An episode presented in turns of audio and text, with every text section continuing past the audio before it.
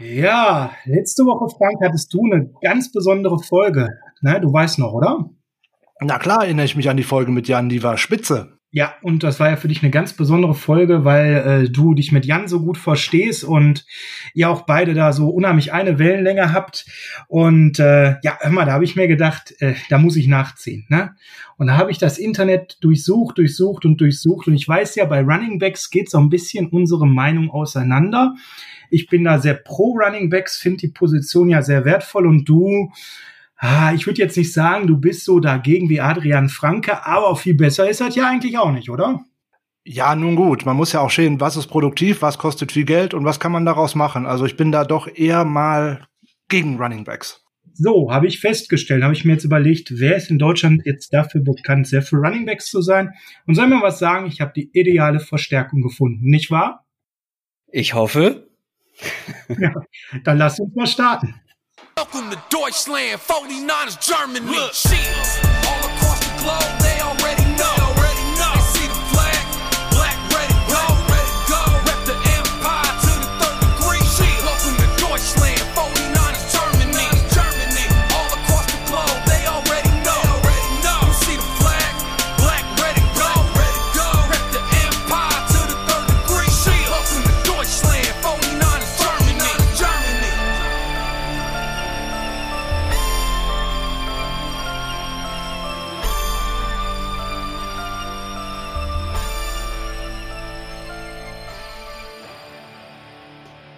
Es ist der 11.08.2020. Es ist ein Dienstag und Dienstags ist Niner Saddle Zeit. Herzlich willkommen zum Niner Saddle Folge 29 Position Preview Running Backs. Mein Name ist Sascha Lippe. An meiner Seite wie immer der Running Back Gegner. Frank Höhne, schönen guten Tag, schönen guten Morgen, schönen guten Abend, je nachdem, wann ihr uns denn zuhört. Ich spiele den aber heute mal nur. Ich mag die eigentlich auch. Ja, nur nicht so doll äh, wie ich und zu 100 Prozent vollkommen garantiert, bei weitem nicht so doll wie unser Gast heute Abend. Ihr habt ihn an der Stimme garantiert erkannt. Ich würde mal sagen, im Podcast-Football-Bereich mit die bekannteste Stimme Deutschlands. Herzlich willkommen von Downset Talk, Christoph Kröger. Ja, moin, vielen Dank für die Einladung. Ja, toll, dass du da bist und äh, wir an der Stelle quasi ähm, die Downset Talk ähm, Gäste vervollständigen. Denn in Folge 10 hatten wir den Adrian zu Gast äh, zu einer total spannenden und runden Folge. In Folge 19 dann den Michael Klock, euren Fantasy-Bundesliga-Spezialisten. Ja. Und äh, der hat sich zu Tidance und auch zum Fantasy-Football ausgelassen und dann gerade erst in der letzten Woche euren neuesten Neuzugang, den Jan Wegwert mit dem wir über Defensive Backs gequatscht haben und der dann auch noch in unserer Spezialfolge ähm, zum Thema Taktik, zur Spotlight-Folge zum Tampa 2 Defense eben auch mit uns gequatscht hat, vor allem damit Frank. Nicht wahr, Frank? War ein Spaß, oder? Ja, auf jeden Fall. Das fand ich total gut. Ich hätte mit ihm hunderte von Stunden sprechen können, aber du hast uns ja erfolgreich ausgebremst. Ja, ich habe mein Bestes gegeben, wobei wir können an der Stelle schon mal spoilern. Ähm, den Jan werden wir eher früher als später wiedersehen um vielleicht ja. mit dir nochmal hier und da ein gemeinsames Spotlight zu machen, weil das äh, hat euch viel Spaß gemacht und was wir so hören, ist es auch sehr, sehr gut angekommen. So sieht's aus. Also uns hat's auf jeden Fall Spaß gemacht und wenn das auch bei den Hörern so gut angekommen ist, zumindest war die Resonanz sehr gut, kann man das ja hier und da mal wieder einstreuen, gerade wenn es dann auch passt. Und Jan hat ja gesagt, er interessiert sich besonders für Coverages, also dann wollen wir das doch mal ausnutzen. Ja, also herzlich gerne. Christoph, ich hoffe, du hast einen schönen Urlaub gehabt. Ihr habt was ganz Verrücktes bei Downset Talk gemacht. Das nannte sich Sommerpause. Ja, ganz ungewohnt. Ganz ungewohnt. Ähm, ja. Vier Wochen, die ersten vier Wochen nach, ich glaube, zweieinhalb Jahren, die wir durchgepodcastet haben. Äh, und dann habe ich mir mal eine kleine Auszeit gegönnt, ja. Ja, hattest du auch die Gelegenheit, mal rauszukommen und äh, ein bisschen mal den Kopf frei zu kriegen von Downset Talk und allem? Oder ja, absolut. Ja? ja, viel in der Sonne gewesen, viel Wasser gesehen, ähm, wenig mit Football beschäftigt. Äh, ich komme jetzt so langsam erst wieder rein. Ja, also heute ist quasi das Warm-up nach Christoph Sommerurlaub hier bei uns. Äh, genau. Äh, wieder anzulaufen. Schön, dass du da bist und mit mir heute die Running Back Fahne gleich hochhalten wirst. Ähm, wir, ja, wir müssen da, wir müssen da aber gleich noch mal ein paar Sachen klarstellen, ähm, weil es gibt einen Unterschied zwischen Running Backs mögen und der Wert von Running Backs. Aber ich glaube, darüber sprechen wir später noch. Ja, absolut, definitiv. Äh, zuallererst wollen wir wie jede Woche unseren Gast natürlich vorstellen, wobei böswillig könnte ich jetzt fast sagen, können wir uns diese Woche das eigentlich sparen, weil ich kenne keinen einzigen Hörer vom Niners Huddle, der Christoph Kröger und Adrian Franke nicht kennt, als die Pioniere des äh, NFL-Podcastes in Deutschland. Seid ihr ja jetzt die letzten zwei, zweieinhalb Jahre absolut prägend gewesen. Trotzdem an der Stelle wollen wir natürlich mal drei, vier Sätze zu dir verlieren. Du hattest äh, erstaunlicherweise auch ein Leben vor und neben Downset Talk. Du bist ja verrückt, oder? Ja, total verrückt. Du bist ja schon ziemlich lange unterwegs, unter anderem bei äh, Radio Hamburg als Moderator unterwegs gewesen, Sprecher bei verschiedensten Veranstaltungen. Äh, manche kenne ich von der legendären RTL 2 Show Love Island. Ja, ich äh, persönlich habe es nur wegen dir mir dann tatsächlich mal auf YouTube gegönnt. Als ich hörte, dass du da eine Rolle hast, habe ich gesagt, geil, das musst du dir mal reinziehen. Du kennst es nicht, aber das ist cool. Ähm, ja, und jetzt hatte ich so zuletzt deinen äh, Weg ziemlich fest in den NFL-Podcast Downset Talk geführt und ihr habt das ja in einer Wahnsinnsgeschwindigkeit ausgebaut. Wenn du mal so auf die letzten Jahre schaust, waren spannende Jahre, oder Christoph? Absolut. Ähm, ich war noch an einer ganz anderen Stelle sozusagen in meinem Leben, als wir diesen Podcast gestartet haben und dann hat sich wirklich viel getan. Auch dann ja noch beruflich, also Downset Talk ist ja nicht mein Hauptberuf. ähm, noch das viele meinen, ne? ähm, aber mittlerweile bei Sport 1 äh, aus Hamburg nach München gezogen. Und die einzige richtige Konstante im Leben war tatsächlich äh, das wöchentliche Gespräch mit Adrian. Das ist, äh, ich glaube, ich habe mit keinem Menschen die letzten zweieinhalb Jahre mehr Kontakt gehabt und kommuniziert als mit Adrian. Und das ist schon verrückt, wenn man überlegt, dass wir vor zweieinhalb Jahren ähm, bis auf ein bisschen bei Twitter gar keinen Kontakt hatten. Und dann ist das aus dem Nichts äh, total stark nach vorne gegangen. Und was ich total spannend fand, ihr habt euch ganz lange erstmal gar nicht persönlich gekannt, oder? ja, tatsächlich. Ähm, ich habe ihn ja, also ich kannte seine Artikel und seine Arbeit bei Spox und so weiter. Ähm, bei Twitter hatten wir hin und wieder mal so ein bisschen Kontakt, so Frage-Antwort-mäßig. Und dann habe ich die Idee gehabt, einen Football-Podcast zu gründen und wollte natürlich nicht kleckern, sondern klotzen und wollte den in meinen Augen besten NFL-Experten dabei haben. Habe ich einfach gefragt und der hatte auch Bock und dann haben wir den gestartet und dann haben wir uns ewig gar nicht, also wir hatten gar nicht die Möglichkeit, uns äh, persönlich zu treffen. Da hat er noch in München gewohnt, ich in Hamburg. Und ich weiß gar nicht, wann das das erste Mal war. Ich glaube, als er mal in Hamburg zur Footballerei ähm, eingeladen hm? wurde. Ich glaube, da haben wir dann mal die, die Chance ergriffen und uns gesehen. Aber das war also über ein halbes Jahr, glaube ich, nachdem der Podcast gestartet ist. Ist auch schon irgendwie verrückt, oder? Dann habt ihr den Podcast ja, gestartet, ja. das ging schnell irgendwie rasant durch die Decke, aber man kann ein bisschen wie war ein bisschen wie ein Blind Date äh, mit keine Ahnung mit, mit so einem Tinder Match oder so. Es war ein bisschen ah, aufregend. Ja. Ah ja, guck mal. Könnte schon ein potenzieller Titel für die Folge sein, Frank. Müssen wir uns direkt mal. Auf keinen Fall. Tinder-Match, Tinder-Match, Tinder-Match zieht. Ja, glaube ich auch. Ja, und jetzt bist du bei Sport 1 auch aktiv als YouTube-Moderator. Das ist ähm, dann so dein zweites Leben neben Downset Talk. Erzähl mal, was machst du da genau? Ähm, was ist deine Aufgabe? Also das Moderieren äh, bei YouTube ist tatsächlich Stand heute Bonus. Äh, ich bin eigentlich für diesen ganzen YouTube-Channel mitverantwortlich, also Projektmanager eigentlich in erster Linie, aber äh, ich mache da ganz viel Formatentwicklung, Moderation, Redaktion, eigentlich alles, was mit diesem YouTube-Channel zu tun hat. Cool. Und äh, bis jetzt deswegen auch dann nach Süddeutschland gezogen und da bewegt genau. natürlich viele eine Frage. Wir wissen ja um deine Leidenschaft zum Flag Football, wo du ja da im ja. Norden eine feste Größe warst. Wie sieht's denn da jetzt gerade unten im Süden aus? Bist du da mittlerweile fündig geworden, um da ein paar Leute frisch zu machen? Jein, ähm, ich habe ja Neuner Flag Football in Hamburg gespielt. Und das gibt's hier im Süden nicht, nirgends. Ähm, hier wird Fünfer Flag Football gespielt und ich war tatsächlich jetzt zweimal beim freien Training äh, von einem Münchner Team. Und das ist auch ganz lustig. Jetzt gerade in Corona Times äh, haben die kein festes Training und auch keine Wettkämpfe und so weiter. Deswegen ist es alles eher so Spaß. Aber das ist eigentlich auch nach so langer Zeit, ähm, in der ich kein Football irgendwie zugeworfen bekommen habe oder ein Football generell in der Hand hatte, ist so ein bisschen einfach freies Spiel. Ähm, ganz angenehm. Ich habe wahnsinnigen Muskelkater, weil gestern war auch gerade erst wieder ah, ja. Und äh, Spiel. von der Statur würde ich jetzt sagen, bist du so ein Typ dynamischer Running Back, ja, und mit vielen äh, Pass-Catching-Qualitäten. Ist das so eine Analogie, dass äh, du deswegen auch so die Running Backs verteidigst oder bist du da im Flag Football schon äh, eher irgendwo der Outside Wide Receiver? Wie können wir das uns vorstellen? Nee, ich bin ja eher Größe Darren Sproles, aber 100 Kilo weniger. ähm, deswegen, also ich war tatsächlich in Hamburg äh, Starting Running Back, aber das kam eigentlich, also ich mochte Running Backs schon vorher und wie gesagt, sehr klein, aber dafür relativ flink und äh, wendig. Da haben mich die Coaches gleich auf Running Back gestellt, weil ich auch nicht der beste Pass-Catching-Back bin. Ähm, ist zum Glück beim Flag Football, beim Neuner nicht so relevant gewesen, aber ähm, ja, ich bin da, glaube ich, schon am besten aufgehoben auf der Position. Ah ja, okay. Ja, wir wollen trotzdem noch mal kurz zwei Projekte erwähnen, die ihr am Start habt, ähm, falls der ein oder andere von euch da noch nicht mitmischt. Das eine ist die Fantasy Bundesliga.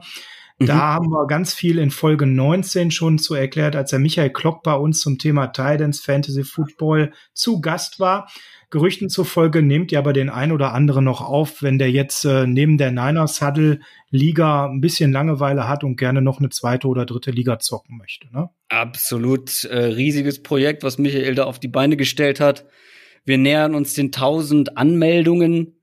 Ähm, dementsprechend so als zweite, dritte Fantasy-Liga ist das, glaube ich, ganz cool, ähm, da auch noch sein Glück zu versuchen, um da aufzusteigen, weil die Leute, die dieses Jahr einsteigen, ähm, müssen sich natürlich erstmal hocharbeiten. Das geht dann auch relativ schnell, wenn man seine Liga gewinnt, aber das muss man halt auch erstmal schaffen. Ja. Ja, und dann äh, hatten wir ja auch schon in der letzten Folge kurz erwähnt, es gibt was ganz Neues bei euch, nämlich das Thema Downset Talk College Football geht gerade richtig an den Start mit dem lieben Jan der gerade äh, bei uns war. Wie kamt ihr da auf die Idee, neben äh, ja, Platz eins als äh, NFL-Podcast im deutschsprachigen Raum jetzt auch noch in den College-Football durchzustarten? Ja, das ist ja eher so ein, so ein Bonus-Schmankerl, sage ich mal. Also ähm, das ist vor allem eine Idee von Adrian gewesen, muss ich, äh, muss ich anerkennen. Ähm, kam natürlich dadurch, dass wir mit Jan schon häufiger Folgen gemacht haben zu ähm, einzelnen Draft-Previews ähm, und er einfach so tief im Thema drin ist äh, im College-Bereich. Das ist wirklich, wirklich Hammer. Wahnsinn. Und dann hatten wir die Idee, ja, das können wir ja öfter machen, kam nämlich immer ganz gut an wollten jetzt aber nicht einen zweiten Podcast machen und irgendwie noch einen komplett neuen Downset Talk Podcast. Und wir haben ja unsere Patreon-Geschichte, wo man uns äh, supporten kann und dafür halt Bonusfolgen bekommt. Und wir beide hatten immer das zeitliche Problem, dass wir nicht genug Content, Bonus-Content liefern konnten. Und das ist jetzt eine ganz gute Möglichkeit, einfach unsere Supporter zu belohnen, sozusagen, indem wir dann nochmal wirklich eine feste Reihe, ein festes Format äh, mit dazu nehmen konnten coole Sache auf jeden Fall und mit Jan habt ihr euch definitiv den richtigen dafür ausgesucht, ja. dass das auch äh, eine mega Qualität vom Start weg liefern wird. Eine Sache, die ihr auf jeden Fall auch äh, verfolgen solltet da draußen, wenn euch College Content auf hohem Niveau wichtig ist und ihr da Spaß dran habt. Ja, dann würde ich sagen, Frank, bereit für die News of the Week? Na immer. Gut, dann lass uns direkt mal mit einer kleinen, aber feinen Nachricht beginnen. Nach zwei negativen Tests bei Jeffrey Wilson, jetzt sind wir beim ersten Running Back diese Woche, und bei Richie James sind beide nicht mehr auf der Covid-19-List und können wieder in den aktiven Kader zurückkehren. Also Stand jetzt ist das kein Thema mehr bei den San Francisco 49ers. Das nehmen wir gerne so mit, Frank, ne? Ja, das nehmen wir gerne so mit, obwohl ähm, der gute Richie James ja nicht in den aktiven Kader zurückkehrt. Der hat ja erstmal noch ein gebrochenes Handgelenk. Der ist erstmal auf der Non-Football Injury List. Genau, der ist von einer Liste auf die andere gewandert, während Jeffrey Wilson jetzt zumindestens available wäre. Ähm, ja, ansonsten haben wir noch die Aktivierung von Kentavious Street und von Sean Poindexter von der POP-Liste. Also auch da geht's ein bisschen nach vorne. Es äh, lichtet sich so ein bisschen das Ganze bei uns, nachdem wir ja in den letzten 14 Tagen ganz, ganz viel verkunden musste, wer auf welcher Liste ist, wird's überschaubarer. Es wird überschaubarer. Dazu ist dann noch Chris Edwards entlassen worden. Der Gute, der aus der CFL zu uns gestoßen war. Es brauchte halt Platz auf dem Roster. Und dann haben wir noch drei Spieler, die tatsächlich von der Opt-out-Möglichkeit Gebrauch gemacht haben. Es wäre zum einen Wide Receiver Travis Benjamin, Offensive Tackle Sean Coleman und als drittes der Center Guard Jake Brandle. Hm. Bei einem kann ich definitiv nachvollziehen, weil äh, Sean Coleman hatte, als er 18 Jahre alt war, eine Krebserkrankung, eine schwere Leukämie ähm, hat er überstanden. Also der ist auch ein sogenanntes High-Risk-Opt-out, was ihm 350.000 Dollar für dieses Jahr als Vorauszahlung bringt. Bei den beiden anderen war jeweils nichts bekannt ähm, an Vorerkrankungen oder auch an familiären Erkrankungen. An, dann sind es jeweils 150.000 Dollar. Beide hatten jeweils einen, einen Jahresvertrag, der sich damit auf die Saison 2021 verschiebt. Und so haben sich die Reihen gerade in der Offensive Line ein bisschen äh, gelichtet und da haben die 49ers ja auch direkt gegengesteuert und haben einen Offensive Liner verpflichtet. Richtig, wir haben noch einmal bei Spencer Long nachgefasst und äh, auf der anderen Seite sehe ich aber auch gerade für Justin Skull und Colton McKivitz jetzt erhöhte Chancen durch den Wegfall von Jack Brandell. Wenn ihr also da noch mal ein bisschen Informationen haben wollt, wie wir Jack Brandell eingeschätzt haben, schaut gerne noch mal in unsere Folge mit den O-Linern. Ist noch gar nicht so lange her wo wir das einmal durchleuchtet haben. Das war die Position Preview Mehr Liebe für die Büffelhüft mit dem Christian Schimmel Folge 25. Ähm, wichtiger fast finde ich, äh, mal auf Travis Benjamin zu schauen. Wir haben zwar beide ihn als Wackelkandidat gesehen in der Position Preview. Ähm, die war ja zusammen mit dem äh, geschätzten Kollegen ähm, Julian Barsch, Catch Me If You Can, Position Preview Wide Receiver, Folge 23 ich sag mal, Frank, damit das Problem, dass seine Menge Erfahrung und Veteran Leadership wegfällt durch Travis Benjamin. Auch wenn wir uns nicht hundertprozentig sicher waren, dass er es in den Kader schafft. Die Rufe danach Ersatz werden immer lauter und der Name Taylor Gabriel, den hört man ja nun täglich. Ja, das ist tatsächlich auch das, worum es dann geht, um die Veteran Presence. Wir haben ein sehr, sehr junges äh, Wide Receiver Core jetzt ohne Benjamin. Da ist keiner, der über die vierte Saison hinausgeht. Da fehlt natürlich einiges. Ähm, da werden so einige Namen inzwischen gehandelt. Das könnte gut Taylor Gabriel sein, ähm, zuletzt bei den Chicago Bears, aber er hat ja vorher auch schon bei den Atlanta Falcons unter Shanahan in der Offense gespielt und da auch seine produktivsten beiden Spielzeiten abgeliefert. Weitere Kandidaten, die da so in den Gazetten geistern, wären Jarius Wright von den Panthers ehemals, Paul Richardson von den ehemaligen Washington Redskins, ähm, den bitte nicht. Äh, Jerry Brown aus, aus Seattle, das müsste auch nicht unbedingt sein. Und was irgendein Footballteam mit Taven Austin äh, vorhat, ist mir sowieso nicht klar. Also ich könnte mir vorstellen, wenn man da jetzt kurzfristig nachlegen möchte, hatte ich ja in unserer Preview-Folge auch schon gesagt, wenn was passiert bei uns im Wide Receiver Core, dann könnte ich mir gut vorstellen, dass äh, Kyle Shanahan zu John Lynch mal sagt, ruf mal Taylor Gabriel an. Ja, denke ich auch. Und äh, jetzt müssen wir natürlich über eine News sprechen. Die hat für viel Verwirrung in unserem Fanlager äh, gesorgt. Wir haben da auch diverse Diskussionen auf Twitter und Facebook mitbekommen in unserem Locker Room. DJ Reed ist kein 49er mehr. Die Seahawks haben ihn geclaimed von der Waiver-List und ähm, da waren jetzt viele auch äh, verwundert, warum wir ihn überhaupt dorthin gepackt haben. Frank, erklär doch mal ganz kurz, ähm, was es da mit der ganzen Situation auf sich hat. Wir haben, kann man schon vorneweg sagen, gegambelt und der Gamble ist leider nicht aufgegangen. Ja, so kann man es ungefähr sagen. Also in diesem Fall kamen viele Faktoren zusammen, welche die Niners eigentlich zu der Entlassung von Reed erstmal veranlasst haben, also zu der Entlassung mit einer Injury Designation. Äh, aufgrund der Covid-19-Pandemie hatte die NFL ja gemeinsam mit der NFLPA, der Spielergewerkschaft, vereinbart, dass spätestens ab dem 16. August nur noch 80 Spieler anstatt 90 auf dem Training Camp Roster sein dürfen. Und durch diese Reduktion auf die 80 Spieler im Camp sind die Plätze in diesem Jahr besonders wertvoll, weil es sind ja zehn weniger, insbesondere wenn man immer noch wieder mit Ausfällen durch Covid-19 rechnen muss. Jetzt könnte man denken, dass die 49ers Reed doch vielleicht lieber auf eine der verlässten Listen wie die äh, Physically Unable to Perform List oder die Non-Football Injury List hätten setzen können. Aber, aber, aber, es handelt sich ja leider um eine Verletzung von außerhalb der Team Activities. Der hat sich ja in einem privaten Training verletzt. Also hätte man ihn da nicht draufsetzen können. Ähm, man hätte also für Reed einen Roster-Spot über den Cut zum 53er Roster hinaus freihalten müssen. Danach hätte man ihn erst auf die Injured Reserve setzen können.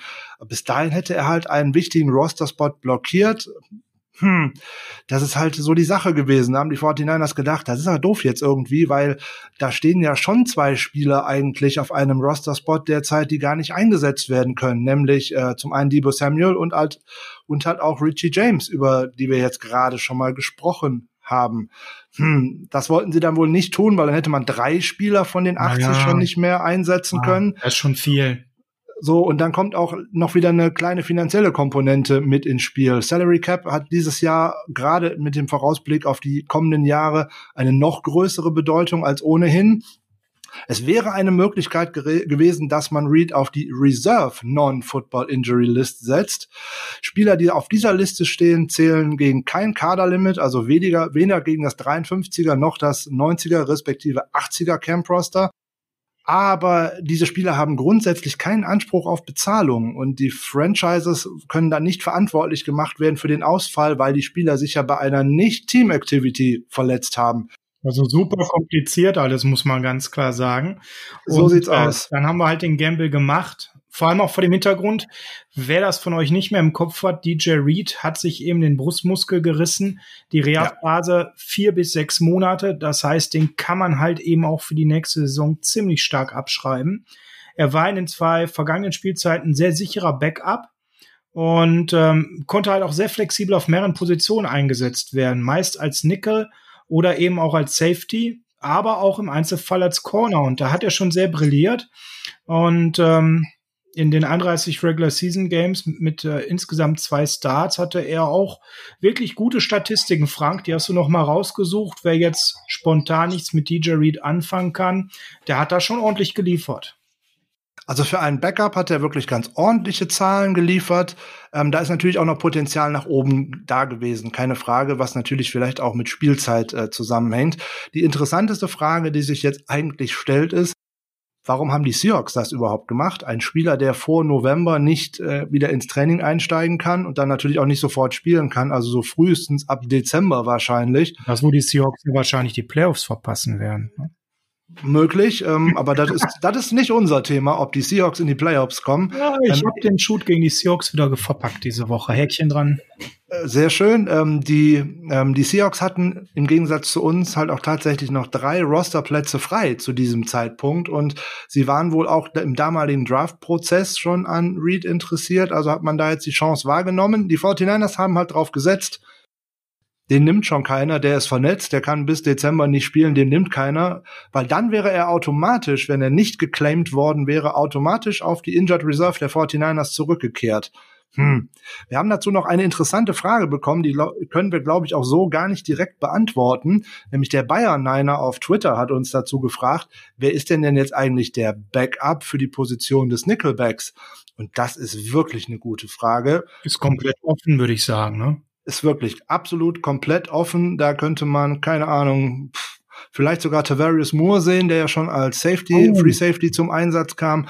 Womöglich, womöglich sogar ein Dante Johnson, wenn es ganz schlimm kommt und er vielleicht mal nicht verletzt ist, Jason Verrett. Keine Ahnung, das wird jetzt das Camp zeigen müssen. Warten wir es ab. Auf einer anderen Position ist etwas passiert, was wir sehr begrüßen, nämlich nochmal einen Veteran of Tight zu holen, aber irgendwie haben sie sich im Namen vertan. Es wurde Jordan Reed. das hast du schön formuliert mit dem Namen vertan. Ja, ich hatte ja in unserer Tight End Folge mit Michael Klock auch schon darüber spekuliert, dass es womöglich äh, Delaney Walker werden könnte. Aber jetzt ist es tatsächlich Jordan Reed geworden. Jetzt muss man ähm, Jordan Reed mal vielleicht auch ein bisschen zur Seite stehen. Er ist jetzt äh, in den letzten ein, zwei Jahren eigentlich nur als verletzt in Anführungszeichen behandelt worden. Jetzt hat er die ganze letzte Saison wegen einer schweren Gehirnerschütterung ausgesetzt und er hat auch schon in seiner Karriere sieben diagnostizierte hingenommen. Also ob der gute Mann sich da jetzt tatsächlich einen Gefallen tut, dass er jetzt nochmal wieder die Footballschuhe schnürt, darf man bezweifeln, aber die Entscheidung muss er natürlich treffen. Das Sportliche, was mir dabei grundsätzlich zu kurz kommt, ist, er war in den Jahren zuvor einer der interessantesten und äh, gefährlichsten Tight Ends gerade über die Mitteldistanzen und da wäre ist er eine hervorragende äh, Ergänzung zu George Kittle, den die 49ers den er sicher verlängern werden, aber auch die Art und Weise, wie sie in den letzten zwei Jahren ihn benutzt haben, da müssen sie unbedingt mal ein bisschen vom Gaspedal treten, weil er kann nicht weiter so viele Snaps spielen. Nee, definitiv. Und äh, du hast es gerade angedeutet, bei John Reed habe ich halt auch das Gefühl, äh, dass er aus irgendwelchen Gründen noch mal auf den Platz geht, die können nicht mehr finanziell motiviert sein, wo er das Risiko für sich wahrscheinlich auch nicht mehr seriös sauber einschätzt. Wir hoffen das Beste für ihn. Ja, und sind jetzt noch ganz kurz beim 87 Day, dem Dwight Clark Day, Frank, den die San Francisco 49ers am 7. August ähm, gefeiert haben, um einen der größten und beliebtesten Spieler der San Francisco 49ers ja zu huldigen, dem leider viel zu früh verstorbenen Wide Receiver. Bekannt ist er ja vor allem durch The Catch geworden. Ja, der gute Dwight Clark ist ja jetzt vor knapp zwei Jahren leider äh, nach langer Krankheit an ALS verstorben und die 49ers haben ihn als sehr wichtigen Baustein wahrgenommen und im Endeffekt durch The Catch äh, im Dallas Cow gegen die Dallas Cowboys im NFC Championship Game 82 ähm, eigentlich den Grundstein für den ersten Super Bowl Sieg und damit im Endeffekt auch für die folgende Dynasty der 49ers gelegt. Ähm, dieses Jahr wurde halt anders gefeiert, weil aufgrund der Covid-19-Pandemie eben kein großes Fest am Levi's Stadium dergleichen möglich war. So wurde halt äh, im Stadion eine spezielle Beleuchtung dargeboten, LED-Bänder, Videotafeln und was weiß ich nicht, Botschaften, die da versendet worden sind, die Coaches und auch die Spieler haben äh, an dem Tag mit Merchandise-Artikeln mit 87 drauf, mit Trikots, T-Shirts, Mützen und dergleichen äh, trainiert und waren zu sehen. Ich finde, dass das eine ganz wichtige Sache ist, dass man auch solche ähm, Ikonen einer Franchise immer wieder ehrt und dass man die auch immer wieder tatsächlich dahin rückt, wo sie hingehören, dass man da auch nochmal den Kampf gegen ALS zum Ausdruck bringt und da sind die 49ers auch sehr engagiert und das finde ich auch gut. Prima. Es gibt noch ein paar kleinere Raster-Moves, die würden wir aber in der nächsten Woche verfrühstücken, da wir jetzt auch noch viel Zeit haben wollen für unser Hauptthema der Woche, nämlich den Position Preview Running Backs.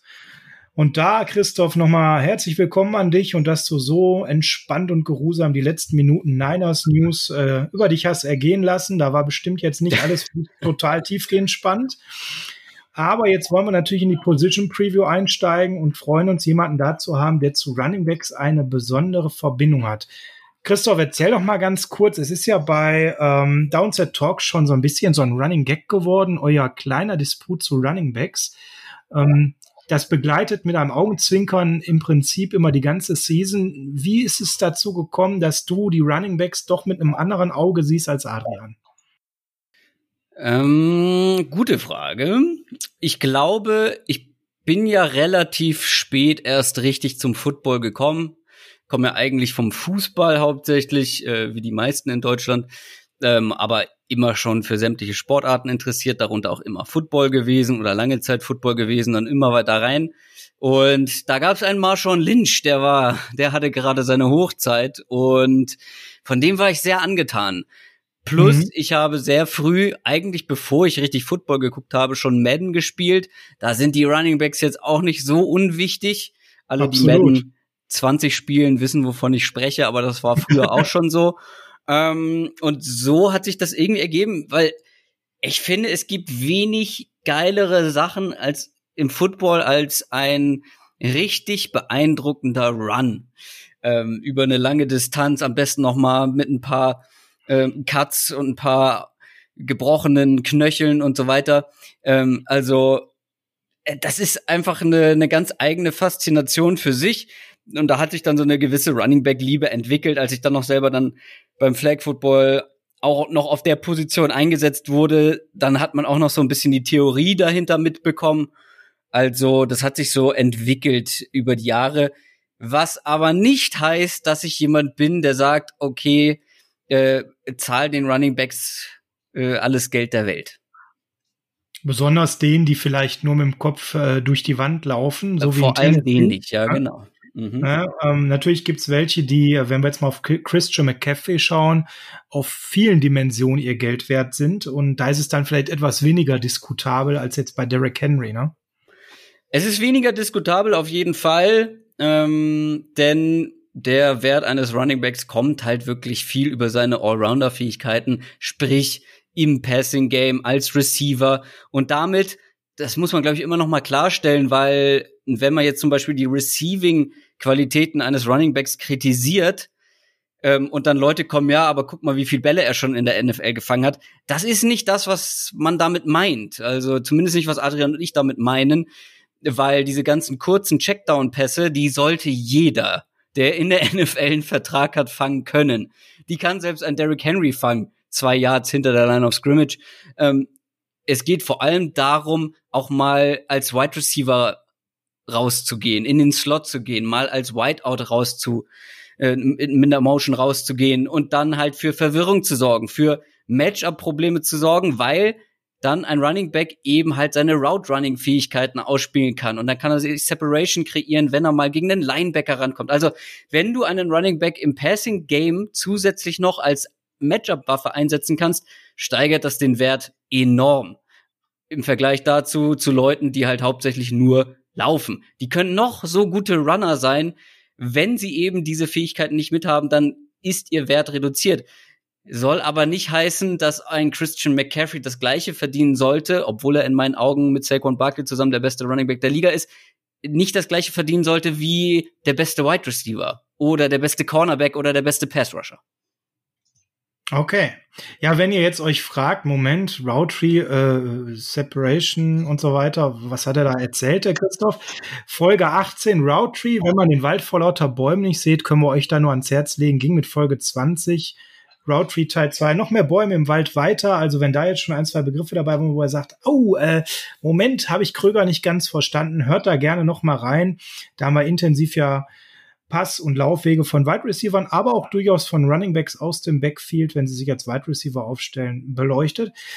Christoph, wie erklärst du dir das jetzt? Dass, äh, du hast jetzt gerade jetzt das völlig richtig meiner Meinung nach gesagt, dass jeder, der einen NFL-Vertrag hat, auch die kurzen Bässe fangen sollte, es trotzdem auch namhafte Running Backs gibt, die ist gar nicht oder so gut wie gar nicht leben. Mir fallen da spontan so Leute eben wie Derrick Henry, aber auch so Nick Chubb ein, wo ich mir denke, da geht doch eigentlich viel mehr.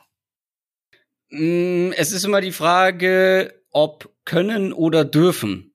Denn Derrick Henry hat unglaublich wenig Targets bekommen. Und die, die er bekommen hat, hat er dann ja auch gefangen, größtenteils. Und er ist ja auch als Screenback, also wenn mal ein Screen gelaufen wird, sprich, die Offensive Line blockt nicht die Gegenspieler, sondern läuft raus zur Seite meistens. Äh, und der Running Back fängt den Ball hinter dieser ähm, rausgelaufenen Offensive Line. Ähm, das fängt er ja auch und dann ist er ja damit auch unglaublich gefährlich. Bei Nick Chubb ist es wiederum ein bisschen anders. Nick Chubb kann es mitunter. Es gibt ja sogar ein, zwei spektakuläre Catches, die er geliefert hat. Jetzt auch schon in der NFL. Er ist ja. halt kein geborener Route Runner, er kann aber auch den Ball fangen. Ähm, selbst ein Jordan Howard kann. Das ist für mich immer so das perfekte Beispiel. Ja. Oh, jetzt ähm, wird's krass, ja. Also der ist wirklich schon so das untere Limit. Der lässt halt auch mal so einen ganz einfachen Checkdown fallen wie gesagt, die Coaches wissen, wer in dem Team ähm, auch einen schwierigeren Ball fangen kann. Und dann wissen das auch die Quarterbacks. Und dann bekommen sie jetzt auch gar nicht so die mega schweren Routes und Targets natürlich. Also ein Derrick Henry wird niemals eine, eine komplizierte Route aus dem Backfield oder sogar als Wide Receiver laufen, einfach weil die Wahrscheinlichkeit, dass er Separation zu seinem Gegenspieler bekommt, äh, die ist doch eher klein. Und Deswegen, also die einfachen Pässe können die alle fangen, ganz sicher. Und man sieht's ja auch, jede Offseason hat man bei Jordan Howard gesagt, guck mal hier, wie er im Training äh, für spektakuläre äh, Pässe fängt. Also äh, können tun die das alle, aber im Spiel ist es halt noch mal was anderes. Und dann natürlich auch eine Frage, wie die Spieler jeweils eingesetzt werden. Wie hast du denn jetzt die äh, San Francisco Running Backs in der letzten Saison erlebt? Das Running Back Spiel war ja sehr dominant von unserer Seite, aber auch sehr vielfältig. Hast du da einen, den du besonders mochtest, der für dich da herausgestochen ist? Ist der sonst irgendwas Signifikantes aufgefallen, wo du sagst, das hat dich an den 49ers Running Game besonders begeistert? Ja, finde ich gut, dass du sagst, äh, das Running Back Game ähm, war so gut. Äh, es war vor allem das Running Game insgesamt weil ich habe jetzt auch noch mal das noch ein bisschen aufgefrischt, habe noch ein bisschen was geguckt, aber es hat eigentlich nur meine mein Gefühl, was ich mit aus der Saison genommen habe, bestätigt.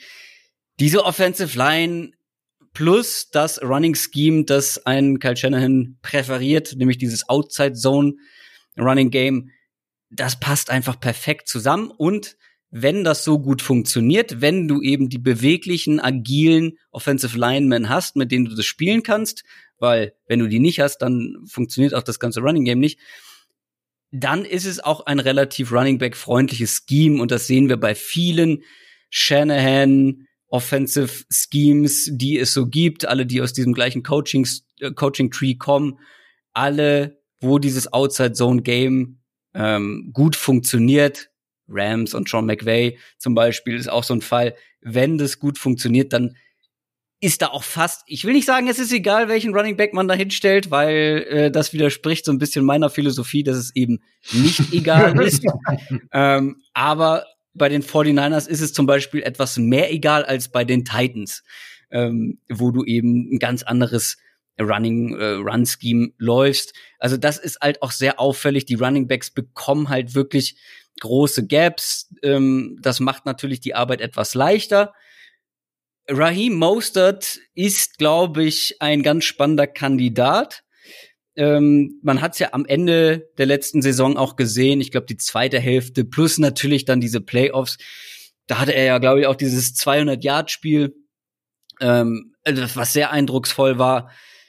Auch er profitiert natürlich davon, aber im Vergleich jetzt auch mit einem Tevin Coleman, den ich eigentlich sehr gerne mochte bei den Falcons damals und ein bisschen enttäuscht war jetzt, ähm, was er bei, von dem, was er bei den 49ers gezeigt hat.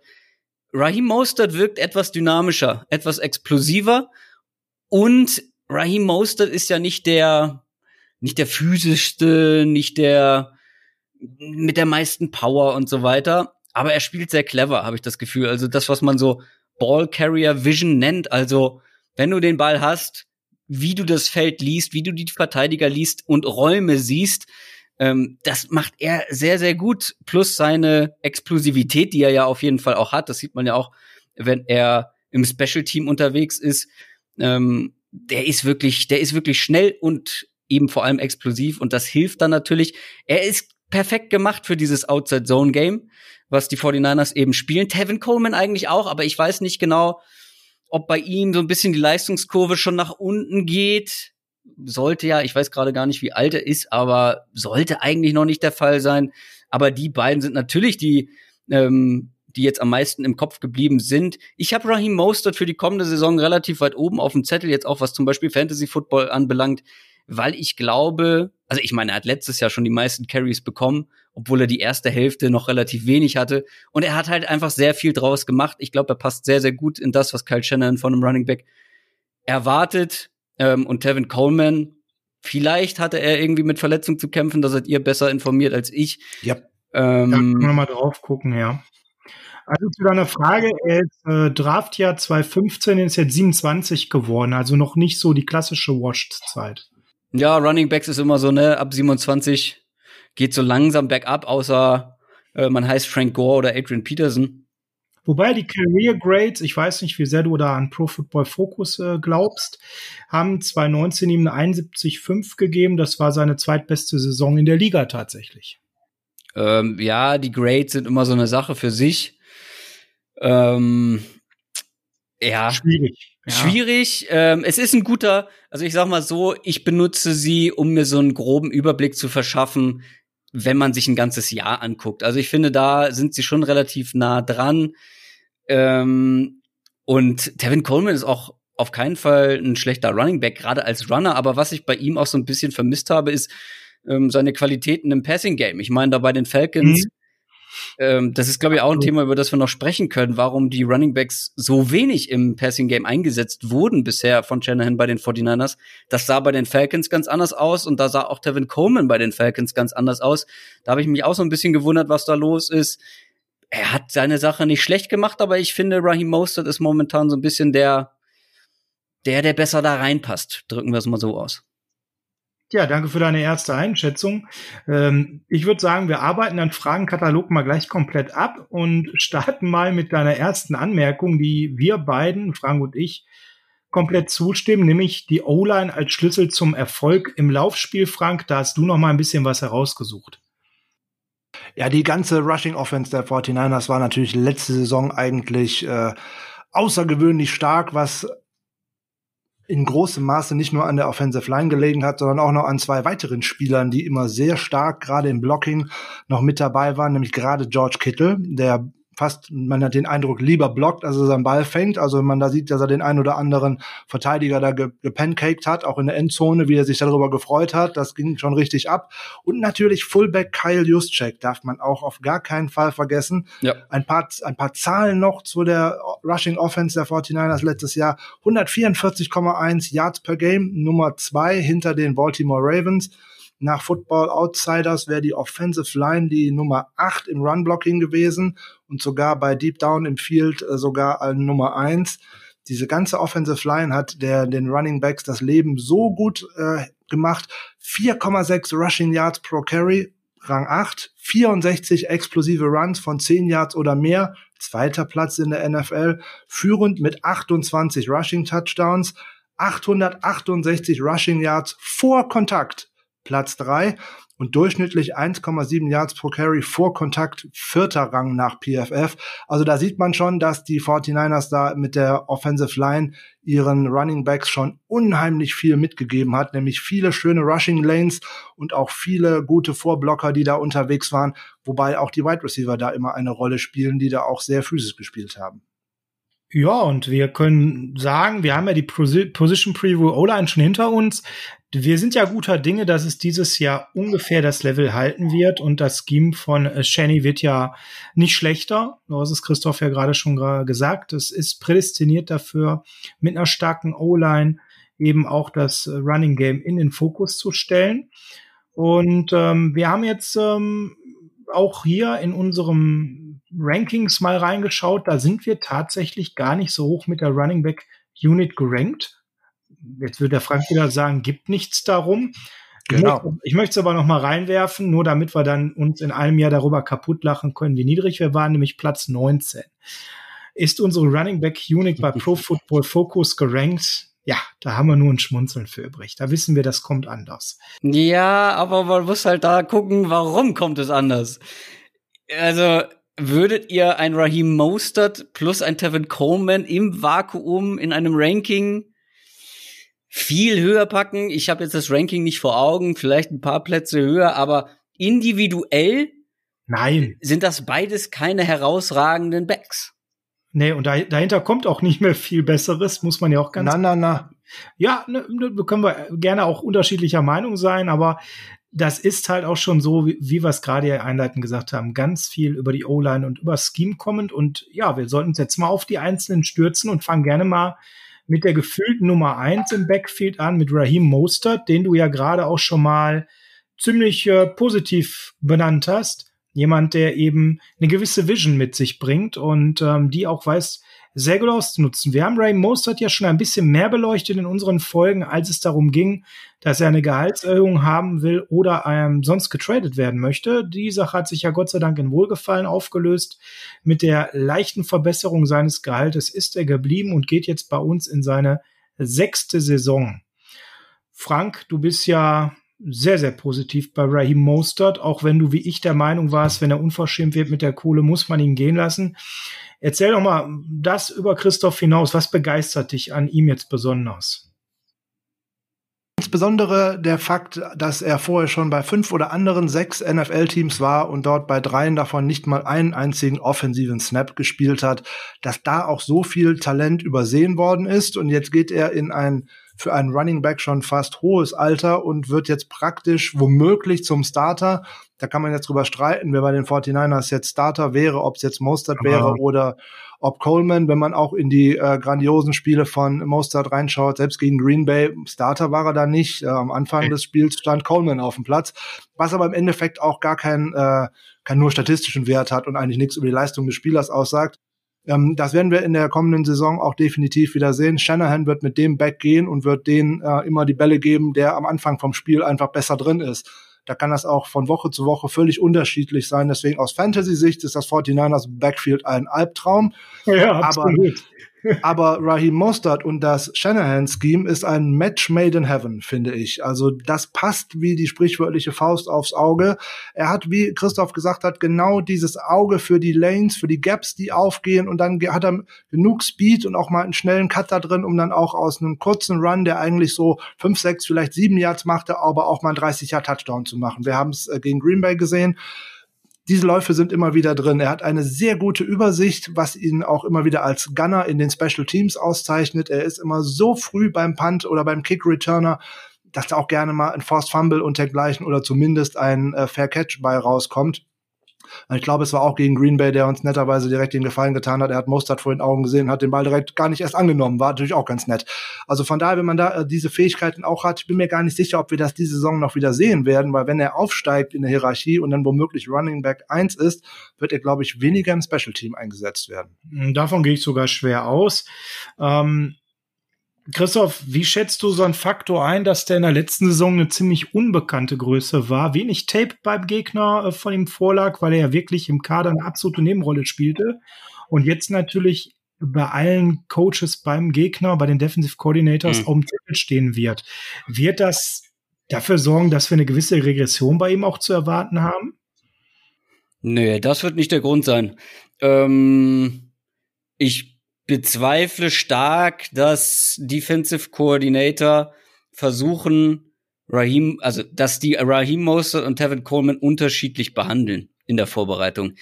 Da ja. wird es darum gehen, dieses Running-Konzept als solches zu stoppen. Und das ist die Herausforderung für die Defensive Coordinator. Wer dann da letztendlich von diesen beiden, wohlgemerkt, im Backfield steht, ist dann wirklich relativ egal, glaube ich, für die jeweilige Defense, was weil was willst du anders machen, ob jetzt ein Raheem Mostert oder ein Tevin Coleman da steht und die Running Lane nutzt? Die Running Lane darf nicht da sein und dann werden beide Probleme haben. Also ich glaube nicht, dass das ähm, einen großen Faktor spielen wird. Ähm, klar hat er überrascht, vielleicht nimmt man ihn dann ein bisschen ernster, so als Gegenspieler unterbewusst, als Defensive Coordinator, glaube ich, ähm, musst du da, also er hatte ja dann einige Spiele hintereinander und äh, oder im, im, im letzten in der letzten Saisonhälfte waren es ja ein paar mehr Spiele, wo er wo er wirklich ähm, dominiert hat ja auch teilweise. Also ich glaube nicht, dass das eine, eine große Rolle spielen wird. Wenn äh, dann eher, weil die Teams es schaffen, das besser zu verteidigen oder weil die O-Line einfach äh, nicht ganz das Niveau vom letzten Jahr erreichen kann. Ja, wobei da hatten wir eigentlich bei der O-Line ein gutes Gefühl, dass äh, mit äh, der ähm, doch sehr tollen Ersatz für Joe Staley, der ja schon auch ja, jetzt so langsam. Äh, Trent Williams ist gemacht für dieses Scheme. Also Absolut. das ja, passt und, wie die Faust äh, aufs Auge. Noch ein Match made in heaven. Mhm. Ja, ne, und Joe Staley war ja nun in der letzten Saison bei allen Ehren, die er verdient hat. Man merkte, dass der Zahn der Zeit an ihm nagte und äh, er auch immer mehr sich mit Wehwehchen rumgeschlagen hat, so sehr er immer in die Tischkante gebissen hat, aber man hat es einfach auch gemerkt, dass es so langsamer Zeit ist, nach Laramie zu reiten. Und äh, ja, wir freuen uns auf Trent Williams und glauben, dass die O-Liner so mindestens das Niveau des Vorjahres haben sollte es ist eigentlich egal, ob man hier im Backfield ähm, Mostert oder Coleman auf eins sieht. Wir haben es sonst, Christoph, immer so bei den Position Previews gemacht, dass wir jede Position durchgegangen sind und gerankt haben, wer es an eins, zwei, drei, vier in der Depth Chart. Ich glaube, ist bei dem Scheme, was wir haben, ziemlich witzlos. Denn im Endeffekt, Frank, du hast es gerade schon gesagt, es läuft eh derjenige ähm, in dem Moment, der am besten im Spiel drin ist, nicht wahr? Ja, der, der heiß ist, das hat man in der letzten Saison auch wieder gesehen. Äh, Mostert hat zwei Riesenspiele abgeliefert und dann denkst du, wow, dann muss der jetzt gegen die Vikings auch richtig abgehen. Ja, im Gegenteil, da war dann ähm, Mostert, äh, da war der gute Coleman wieder Leadback und hat Ball auf Ball bekommen, weil er von Anfang an besser im Spiel war. So wird es diese Saison wieder laufen. Es kann schnell passieren. Zwei, drei Spiele dominiert Mostert sozusagen. Im Backfield wird auch die meisten Carries haben, die meisten Snaps haben. Und dann ist es auf einmal wieder Coleman. Wenn die beiden mhm. sich nicht, äh, wenn sich keiner von beiden verletzt, wird sich das äh, wahrscheinlich abwechseln. Je nachdem, wer gerade heißer in dem Spiel ist. Da hat Shanahan auch wirklich ein gutes Händchen für. Daran ist übrigens Matt Breeder auch letzte Saison völlig gescheitert, äh, unter an seiner Nichtfähigkeit, den Ball fangen zu können. Ja. Oder beziehungsweise die Route richtig laufen zu können. Aber ich wollte genau. Christoph noch noch äh, ähm, auf die Frage antworten mit der Verletzung. Ja, der gute Coleman hat sich am ersten Spieltag in Tampa Bay direkt eine Knöchelverstauchung, High Ankle Sprain zugezogen, womit mhm. er, glaube ich, auch die ganze hat erstmal drei Spiele ausgesetzt und das hat ihn aber auch die ganze Saison immer wieder behindert. Das hat man gesehen. Der war nicht so spritzig, auch wie ich es erwartet hatte. Ja, Wobei natürlich eine ganz äh, entscheidende zweite Sache da ist, Frank, die ähm, Christoph gerade angesprochen hat. Und damit würde ich auch gerne zu Tevin Coleman direkt jetzt kommen als Überleitung. Warum nutzten wir ihn jetzt auch nicht äh, bei den Passing Downs so, wie man es aus Atlanta kennt? Ist eine mehr als berechtigte Frage von Christoph. Hast du da eine Antwort so spontan, warum Shanahan das noch nicht so als Karte ausgereizt hat? Ja, spontan hätte ich die Antwort nicht so direkt. Nur, dass er bei den Bällen, wo er mal frei war auf der Seite, ich kann mich da an zwei Szenen erinnern, wo er so bei zwischen fünf und zehn Yards völlig allein stand auf der rechten Seite, eigentlich schon die Augen in der Endzone hatte und schon jubeln wollte, aber einfach zweimal nicht geschafft hat, den Ball zu fangen. Mhm, genau, ich glaube, da, da ist Shanahan im Saisonverlauf einfach vorsichtiger geworden, äh, den Ball zu werfen. Das hat nicht nur Coleman getroffen, also den Ball zu werfen auf die äh, Wide Receiver, äh, Quatsch, auf die Running Backs. Er hat einfach nicht mehr werfen lassen auf äh, Breeder, nicht mehr auf Coleman. Ähm, Breeder ist ganz aus der, äh, aus der Rotation rausgerutscht und wenn aus, auf einen Spieler aus dem Backfield geworfen worden ist, dann war es Kyle Juszczyk. Ja, und das ist genau das, was mir auch eingefallen hat, dass Christoph das vorhin so äh, beschrieb, dass er da also ich kann mich ganz äh, entscheidend an eine Situation erinnern, weil da war Open Field und Touchdown garantiert. Ja. Und äh, er guckt nach vorne, das Ding flutscht ganz klassisch durch. Und eine zweite Szene kann ich mir jetzt vorstellen, welche du meinst. Da hätte er noch eine aussteigen lassen müssen. Aber vor allem hätte er erstmal den Ball fangen müssen und sich dann mal darüber Gedanken machen müssen. Ja. Ballsinn. Ohne Ball macht das halt keinen Sinn. Eben, sieht auch doof aus. ähm, Insgesamt hatte ich auch den Eindruck, dass da zu wenig Vertrauen von äh, Shenny war in unser Running Back Core, ähm, den Ball da eben zu werfen, was sicherlich auch ein gutes Stück an Matt Breeder liegt, der vielleicht den Ball fangen kann, aber meistens ja völlig falsch stand, weil er sich die Routen einfach nicht merken konnte. Ähm, das war so ein ganz entscheidender Faktor. Und dann ist das auch nach wenigen Wochen ganz aus dem Scheme raus verschwunden. Das ist absolut richtig, Christoph. Wäre vielleicht eine Möglichkeit, äh, in der neuen Saison etwas zu variieren. Das wird in der neuen Saison auch kommen, weil dann kommt endlich mal hoffentlich, wenn er denn gesund ist, eine Waffe ins Backfield, die genau das mitbringt, nämlich Jarek McKinnon. Ja, jetzt kommen wir zu einem, wo mich Christophs Meinung sehr interessieren würde, weil mhm. da darf man ja durchaus mindestens zwei Meinungen haben zu Jarek McKinnon. Der war ja mal ganz, ganz stark bei den Minnesota Vikings, hat eine tolle Saison 2017 gehabt. Wir haben ihn für viel Geld als absoluten Wunschspieler von Kyle Shanahan verpflichtet. Ja, und seitdem warten wir darauf, dass er das erste Spiel spielt. Hm.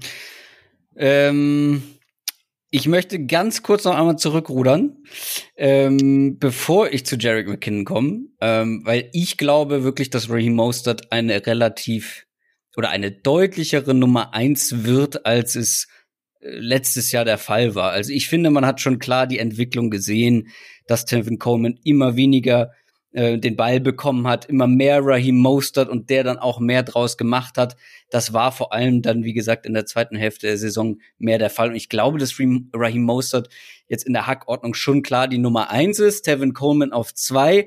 In meinen Augen, ich glaube so, dass es so kommen wird. Es wird immer noch viel Tevin Coleman ähm, sein auf dem Feld, aber ich glaube nicht mehr ansatzweise so viel wie letztes Jahr. Und Nummer drei, ja, Jarek McKinnon, pff, ganz ehrlich, ich glaube, man kann über den keine zwei Meinungen haben. Eigentlich kann man über den keine Meinung haben, ehrlich gesagt. Weil, also, das ist zwei Jahre her. Vor zwei Jahren, äh, keine Ahnung, war, fällt mir jetzt kein guter Vergleich an, aber da waren noch ganz andere Spieler in der Liga, die da irgendwie herausragend waren. Ähm, also das, es hat sich viel getan in zwei Jahren und wir wissen nicht, was sich bei Jarek McKinnon getan hat. Ehrlich gesagt, wie ist er noch drauf? Er war bei den Vikings super. Ich fand ihn damals überbezahlt von den 49ers, ähm, weil er ja auch nur eine starke Saison gespielt hat. Ist aber natürlich einer, der auch eine Road laufen kann, der den Ball fangen kann und ja auch in einem ähnlichen Scheme, in einem ähnlichen Scheme bei den Vikings erfolgreich war und deswegen würde er gut reinpassen, wenn er auf dem Niveau spielt, wie er ja bei den Vikings damals gespielt hat. Ob er das noch kann. Ich meine, wie oft haben wir schon erlebt, dass schwere Verletzungen wirklich auch die Explosivität, die Dynamik eines Spielers, gerade eines Runningbacks, limitieren oder einschränken.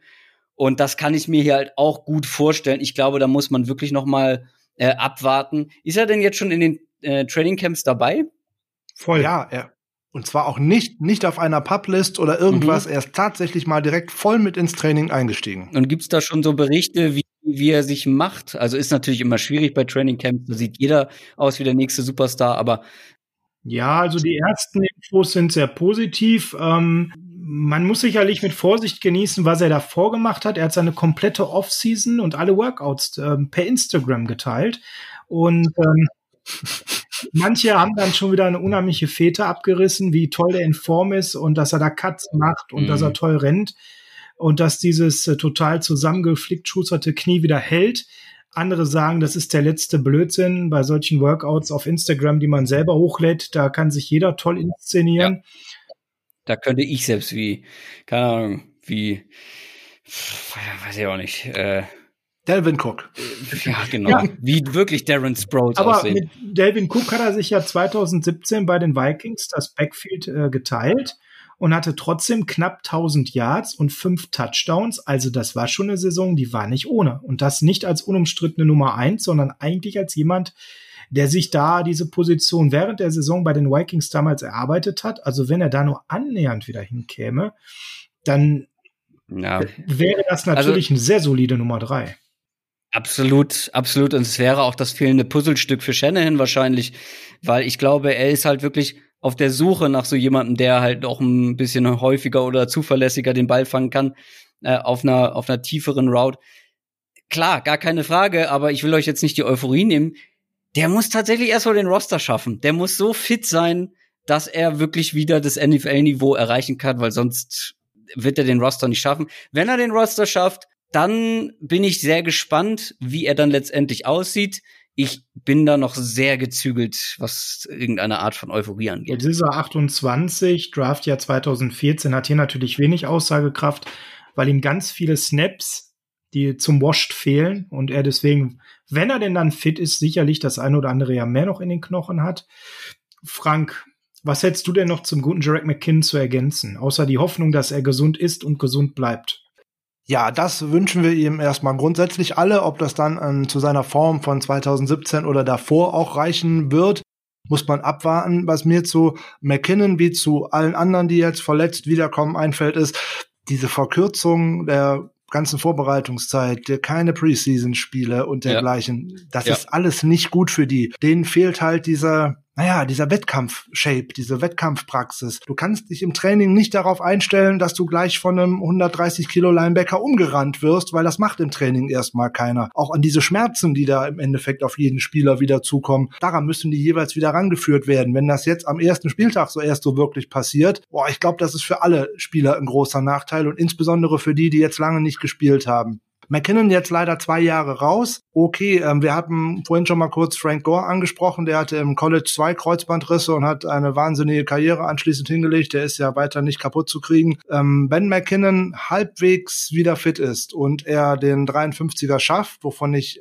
eigentlich ausgehe, weil sonst hätten die 49ers A. Breeder nicht getradet, wenn sie nicht gewusst hätten, was sie auf McKinnon ähm, sagen. Und da würden auch die ganzen Aussagen der Coaches da nicht so hinhauen, ähm, dass man auf ihn setzt und dass er ein guter Junge ist. Und dann hätte McKinnon womöglich auch nicht sich auf eine solche äh, Vertragsanpassung äh, eingelassen. Ähm, der hätte die Saison deutlich, deutlich mehr verdient. Womöglich wäre er dann auch entlassen worden. Aber jetzt spielt er im Endeffekt zum Veteran Minimum da muss ein Spieler auch erstmal von sich selber überzeugt sein, dass er das überhaupt macht, so nebenbei. Er hätte ja sonst auch sagen können, nee, Freunde, lass mal, ich habe genug verdient. Ich denke, dass genau das so ist, wie Christoph ist. Ähm, er ist tatsächlich dieses fehlende Puzzlestück, was Shannon in drei Jahren 49ers jetzt nicht gehabt hat. Ein äh, Pass-Catching-Back aus dem aus dem Backfield, der auch gerade bei Third Downs dann endlich mal eine äh, ernstzunehmende Alternative auch für die Verteidigung ist. Da hat man letzte Saison eigentlich gewusst, wenn da egal ob das jetzt ein Coleman war oder insbesondere wenn es Breeder war im weiteren Saisonverlauf, darauf wird sowieso nicht mehr geworfen. Den hätte man auch völlig frei stehen lassen können. Leider, ja. Ist ja es ist ja nicht mehr gemacht worden bei den ganzen Drops. Von daher ähm, ist McKinnon da sicherlich auch eine Option, die der gegnerische Defensive Coordinator auf dem Schirm haben muss, wenn er denn auch in einen guten Lauf hineinkommt. Dafür wäre eine Preseason für ihn unglaublich wichtig, weil er hätte er, glaube ich, auch viel spielen können, um auch alleine Sicherheit zu bekommen. So die Sicherheit dann direkt ab ersten Spieltag zu bekommen, wo es dann auch direkt wieder auf äh, Gewinnen und auf äh, Stats und dergleichen ankommt. Für diese ganzen Jungs tut mir das unendlich leid, dass eben diese Preseason nicht stattfindet. Ja, wer jetzt äh, die Saison 2017 nicht mehr so auf dem Schirm hat oder da vielleicht auch noch gar nicht so im Football drin war und erst jetzt in den letzten Jahren 49ers-Fan geworden ist und die Vikings damals auch gar nicht geguckt hat, was sind denn Jarek McKinns Vorzüge? Ein bisschen was haben wir ja schon genannt. Er ist halt einer, der permanent in der Pre-Snap-Motion bewegt werden kann auf dem gesamten Feld. Er kann sich outside aufstellen, er kann sich im äh, Slot aufstellen, er kann sich im Backfield aufstellen, ist also da eine Allzweckwaffe. ist jemand, der nicht sonderlich groß ist, nur 1,77 und auch nur knapp über 100 Kilo hinbrachte, aber jemand, der sich unheimlich gut bewegt, das Spiel gut antizipiert hat und ziemlich schnell war, mit einer guten Fußarbeit und vor allem sehr sicheren Händen. Das, was Christoph eingangs sagte, eben nicht nur die Dump-Offs zu fangen, sondern ihm konnte man durchaus auch mal das lange Brot zu werfen. Auch das ist angekommen, aber vor allem so die Pässe im mittleren Bereich waren die, die er häufig bei den Vikings sehr, sehr sicher gepflückt hat.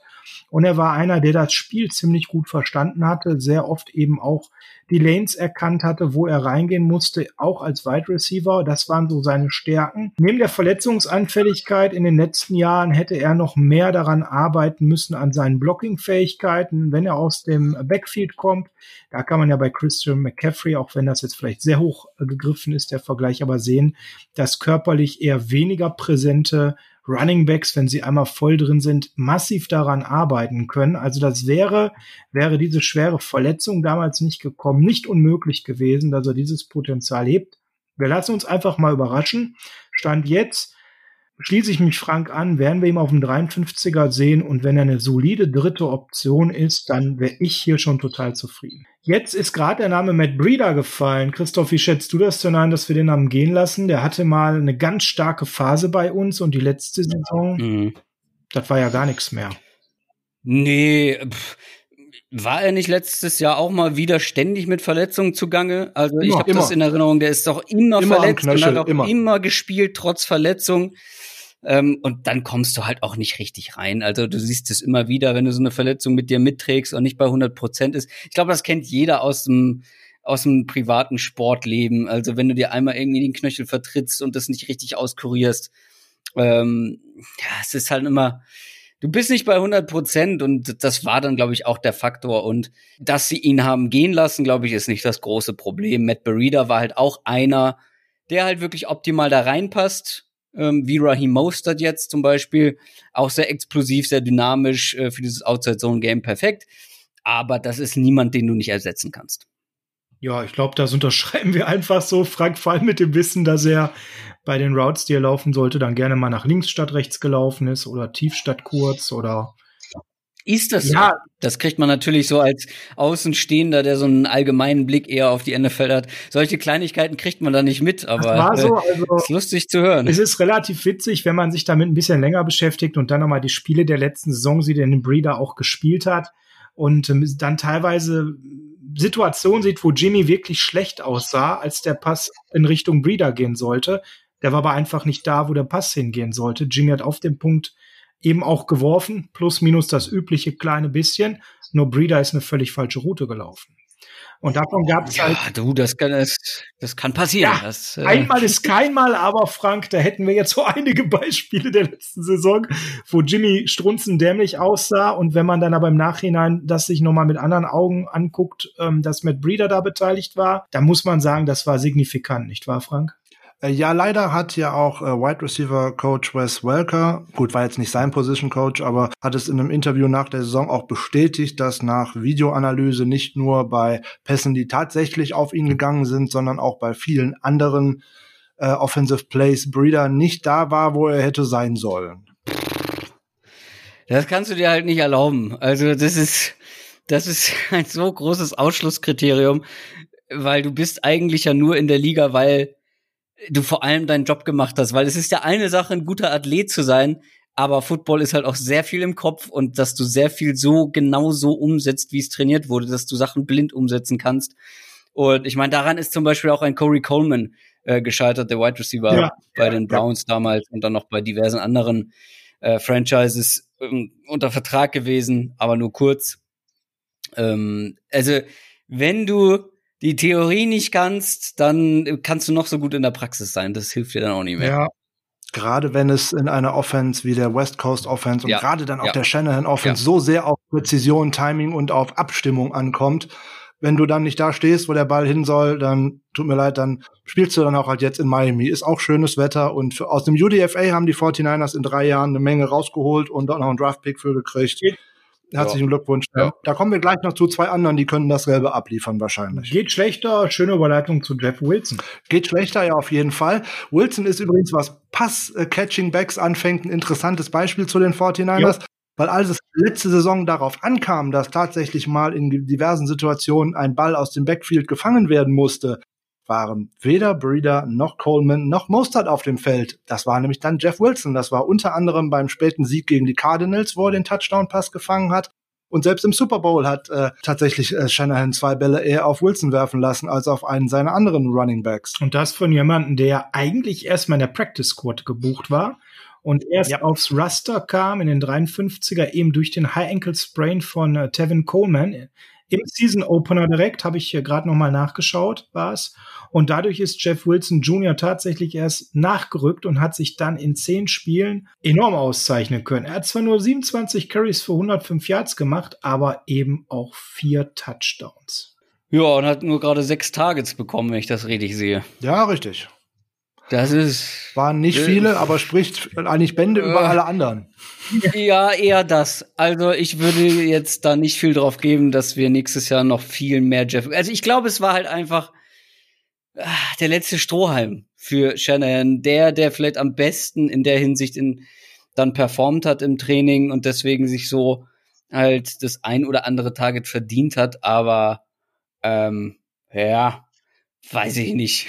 also ob Jeff Wilson. Jetzt keine Option, wo wir ganz fest drauf bauen sollen. Ja, und ist halt auch eben nicht der reine Receiving Back. Also es ist ja immer gut, so ein Nahim Heinz oder so ein Terry Cohn. Okay, das ist natürlich schon sehr hochgegriffen, aber solche Leute irgendwie dabei zu haben, die du dann mal reinschmeißen kannst, die quasi ein Wide Receiver als Running Back verkleidet dann irgendwie spielen können.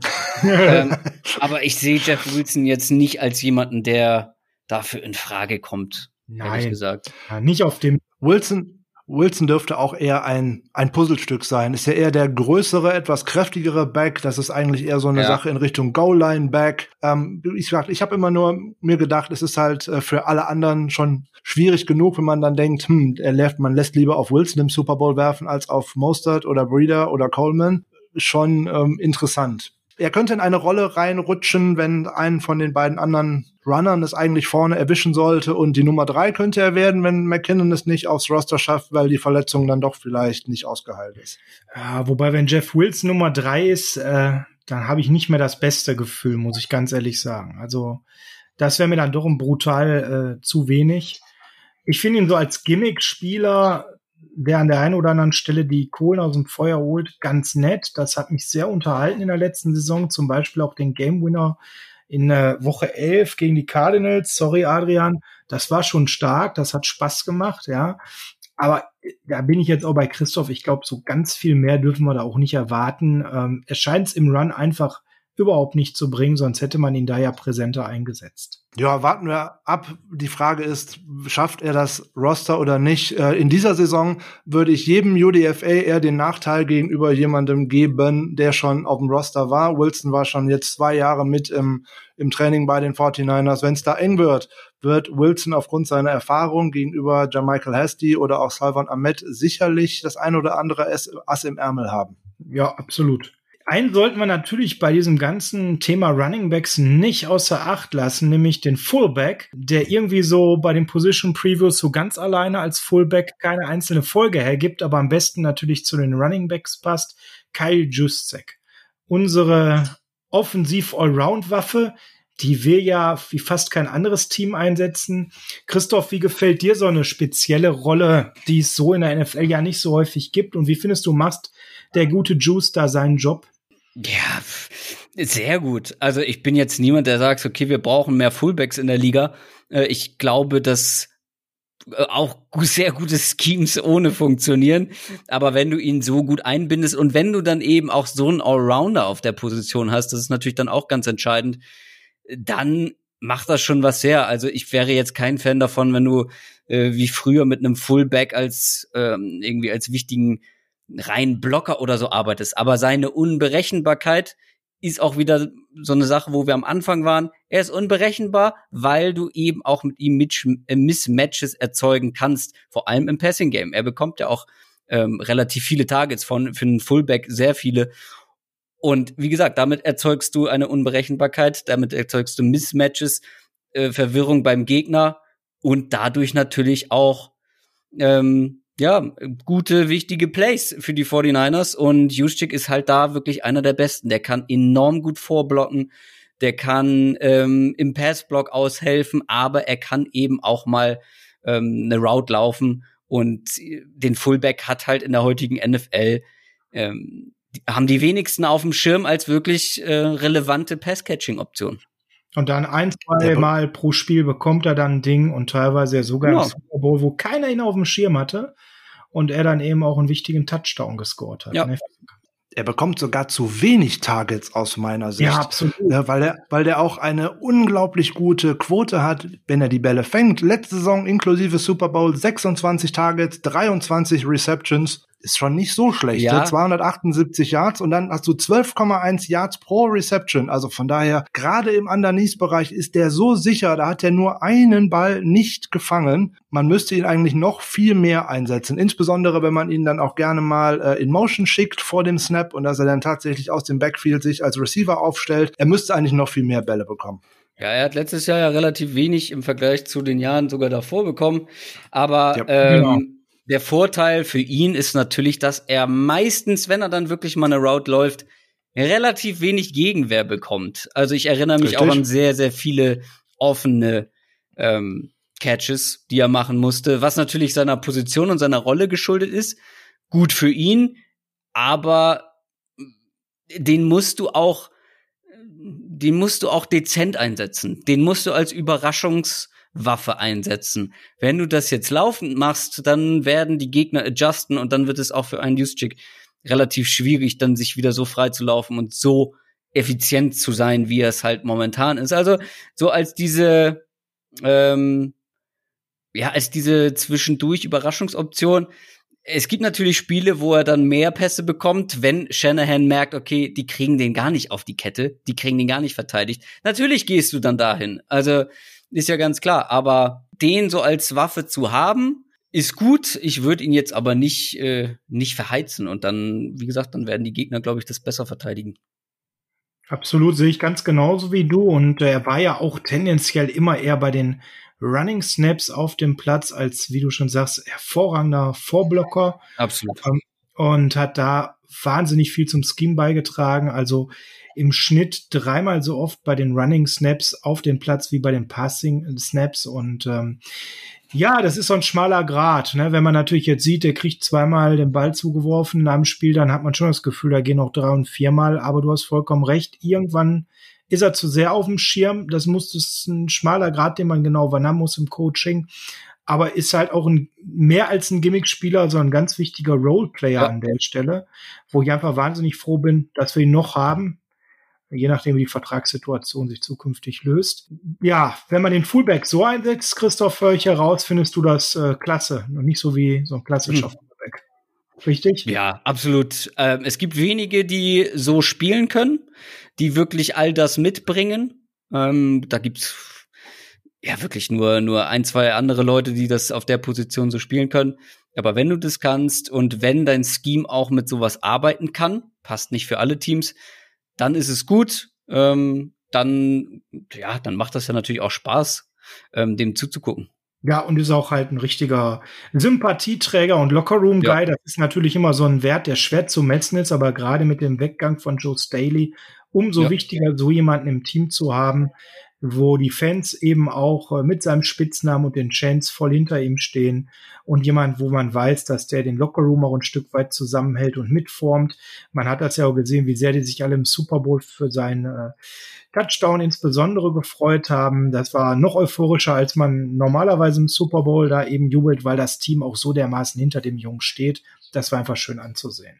Ja, jetzt wird's natürlich im der Dev Chart ein bisschen spannend, weil jetzt kommt nicht mehr viel und bevor wir uns jetzt um die ein, zwei Namen so dahinter kümmern und ob die das Raster machen, Christoph, mal hier so einen Cut gemacht im Running Back Core. Wie schätzt du denn jetzt so uns für die neue Saison ein? Muss wieder viel über Scheme gehen, über die O-Line, über Juice-Check als Vorblocker, weil ja. die Namen nicht so stark sind? Und, und siehst du auch, dass mhm. das wieder funktionieren kann, ungefähr auf dem Level des Vorjahres? Es muss wieder viel über Scheme kommen, es muss wieder viel über die Offensive Line kommen, aber so funktioniert dieses Scheme ja auch. Ähm, du brauchst halt die richtigen Backs dafür und ich glaube, dass man gerade in Raheem Mostert jemanden hat, der das kann. Ja, das sind vielleicht individuell nicht die allerkrassesten Running Backs, die sie da zur Verfügung haben, aber wie gesagt, für dieses Scheme brauchst du einen ganz speziellen Typen, die wirklich einfach dieses Scheme besonders gut lesen oder jemand, der das äh, besonders gut lesen kann. Wenn Raheem Mostert das auch nur ansatzweise wieder auf dem Niveau schafft, wie er das zum Ende der letzten Saison gemacht hat, wenn Tevin Coleman sich vielleicht vielleicht ein bisschen besser wieder fängt und wenn sogar ein Jarek McKinnon ähm, seine Receiving-Qualitäten wieder wieder bringen kann, dann ist das ein super ausgeglichenes äh, Backfield, gar keine Frage. Es ist nicht das Beste, aber es ist ausgeglichen und passt gut zu dem, was der Head Coach äh, mit der Offense machen will. Und von daher würde ich mir da wenig Gedanken machen. Also wenn die 49ers irgendwo äh, Bauchschmerzen haben, dann ist es bestimmt nicht das Backfield. Also kann ich mir nicht vorstellen. Klar, vielleicht so ein bisschen mehr individuelle Qualität ähm, wird sich der ein oder andere Fan wünschen, kann ich auch verstehen. Aber Raheem Mostert hat wirklich sehr, sehr gut gespielt. Ähm, äh, kleiner Fun-Stat noch an der, am Rande war der wertvollste laut DVOA von den Football Outsiders, wo halt schon die Umstände ja. und so weiter mhm. mit einbezogen werden. Da war Raheem Mostert mit Abstand die Nummer eins, was ich sehr überraschend finde. Ähm, muss man jetzt auch nicht zu hoch gewichten, aber das zeigt auch, dass er wirklich mit den Chancen, die er bekommen hat, einen guten Job gemacht hat, auch ganz unabhängig davon, was ihm die Line äh, frei geblockt hat oder wie die Defense war. Also das ist schon, ja, ich bin gespannt, was Raheem Mostert vor allem dieses Jahr liefern kann. Ich glaube, also wie gesagt, bei den 49ers das Backfield, damit kannst du arbeiten, damit konnten sie letztes Jahr arbeiten und so viel wird sich daran nicht ändern. Jetzt hast du ja zum Eingang vorhin auch mal so eine Frage aufgeworfen. Qualität der Running Backs, Wert der Running Backs. Bezahlung. Mhm. Das ist ja auch immer wieder eine heiße und innige Diskussion zwischen Adrian und dir. Ähm, auch die letzten mhm. Wochen haben alle mit einem riesen Spannungsbogen auf dein Running Back Ranking gewartet, ähm, was dann endlich irgendwann bei YouTube kam, äh, was du dann ja auch noch hart verteidigen musstest. Wenn jetzt so, so eine Situation aufkommt wie bei uns, wo ein Raheem Mostert mehr Geld oder ein Trade fordert, wie bist du da positioniert? Eher jetzt bei so einem Running Back, du, ich höre ja raus, du hältst auch viel von ihm. Also hier eine Gehaltserhöhung geben, die sich capmäßig auf jeden Fall zwar bemerkbar macht, aber möglich ist. Auch aber, ja, sag mal eine Zahl. Hält, ja. Frank, du kannst sicherlich noch mal gleich Zahlen dazu liefern. Oder sagst du dir an so einer Stelle, äh, dann gucken wir lieber, dass man sich trennt, da noch mal irgendwo einen Gegenwert bekommt und noch mal jemanden nachverpflichtet? Nee, also bei dem Scheme ähm, mit der Art des Running Games plus dem, was Raheem Mostert gezeigt hat bisher in seiner Karriere, das war, dass er ein sehr guter Running Back in einem sehr speziellen Scheme sein kann. Mehr aber auch nicht. Also in dem Fall würde ich wirklich wenig äh, hochgehen mit dem Gehalt und den jetzt nicht, also möglichst nicht überbezahlen. Und das wäre bei ihm halt schon ziemlich schnell, beziehungsweise bei allen Running Backs dieser Art, die halt wirklich gute Runner sind, ähm, aber jetzt auch kein herausragender Runner. Also pack mal einen, pack mal einen, keine Ahnung, Nick Chubb oder ein Saquon Barkley in diese, in diese Offense. Ähm, dann glaube ich, kriegst du noch mehr, musst natürlich doch in, entsprechend mehr bezahlen. Also ähm, ein Raheem Mostert hätte ich jetzt wirklich nicht auf Teufel komm raus halten wollen. Wie gesagt, wenn er noch im Pass, äh, im, im Receiving-Bereich mehr Wert mitbringen würde, wenn er da wirklich auch eine Waffe ist, ja, dann würde ich drüber nachdenken, aber, aber so, nach dem, was er bisher gezeigt hat, wäre ich da doch recht konservativ in den Verhandlungen. Jetzt äh, haben wir ja kurz schon mal gerade deinen YouTube-Channel, wo du dann eben auch ähm, dein Running Back Ranking äh, gelauncht hast, erwähnt. Wenn wir jetzt mal davon ausgehen, Ray Mostert würde eine Saison auf dem Level spielen, wie er es in den letzten Spielen der Regular Season gezeigt hat und dann auch eben in der in den Playoffs. Wo im Ranking würdest du ihn dann sehen, wenn er das so eine ganze Saison mal zeigen würde? Ganz schwierige Frage, sehr hypothetisch natürlich.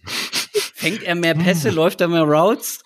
das ist natürlich. natürlich. Aber, äh, mehr ist ja nicht so die Riesenhürde, das schafft er. Wie viel mehr ist natürlich die Frage. Ja, Aber also. Ja, Steigerung ja. ich sag mal so, ich lege sehr, sehr großen Wert natürlich auf die Pass-Catching-Fähigkeiten eines Backs. Bei mir im Ranking sind Leute weit vorne, die alles können und alles auf einem hohen Niveau. Dann kommen die, die wirklich herausragende Runner sind und damit meine ich halt wirklich auch auf eigene Faust kreieren können, auch wenn die Line nicht so gut ist, auch wenn die Line nicht so große Gaps frei blockt, ähm, wie ein Nick Chubb. Ähm, die Browns Line zum Beispiel war zwar besser im, im Run-Blocking als im Pass-Blocking, aber sie war immer noch ja, okay. Ja, Durchschnitt, ne? Durchschnitt. Und wenn du siehst, wie er läuft, wie elusive, also wie beweglich, wie viele ja. Tackles er von sich aus ausweichen kann, ähm, dann, dann, ja, ist das für mich wertvoller, als wenn du in einem Scheme hinter einer Line wie bei den 49ers gute Zahlen auflegst. Also, wenn er wirklich noch mal so das Niveau bringen kann, wird er, glaube ich, an den Top 10 kratzen. Ähm, aber viel mehr wird dann schwierig. Dann hängt er halt wirklich davon ab, wie er im Passing Game eingesetzt wird, was er da dann zeigt. Äh, weil ja, er ist ein guter Back halt äh, auf dem Boden, mit dem Ball in der Hand hinter dieser Line. Ähm, ich kann mich nur wiederholen, aber ich glaube, da sind dann noch einige individuell ähm, ein Stück über ihm, aber er würde, er würde irgendwo in dem Bereich so knapp in den Top 10, da, da könnte man ihn schon mit in Überlegung, äh, ja, in der Überlegung haben. Ja, also Frank, wenn ich jetzt dich frage, Christoph Kröger macht in einem Jahr auf seinem YouTube-Channel wieder ein Running Back Ranking und Raheem Mostert schafft so gerade eben die Top 10, weil er jetzt ein paar mehr Bälle fängt. Würdest du das unterschreiben?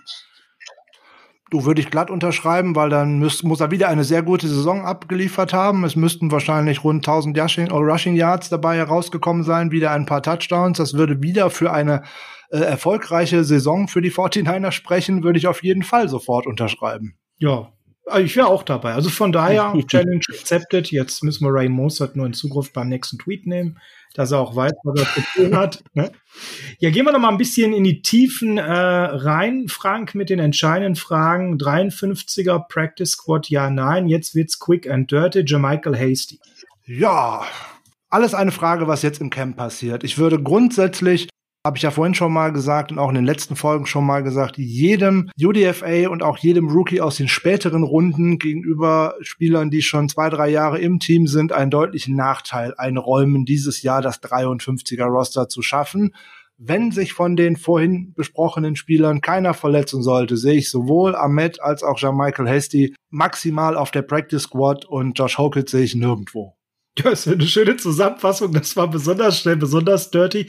Machen wir ganz kurz mal zwei Sätze zu jedem. Was erwartet uns? Also Michael Hasty erwartet uns auf jeden Fall ein Multisportsman, der in verschiedensten Sportarten in äh, Texas herausragend war und noch im Highschool-Bereich extrem gerockt hat als Running Back.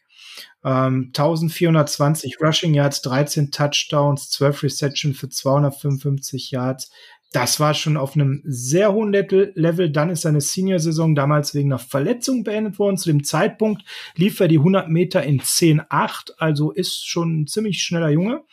Ähm, ist dann am Ende ein Four-Star-Recruit geworden. Ähm, ja, was neben unheimlicher Dynamik und Schnelligkeit, Frank, würden bei Jermichael Hasty uns erwarten an herausragenden Skills?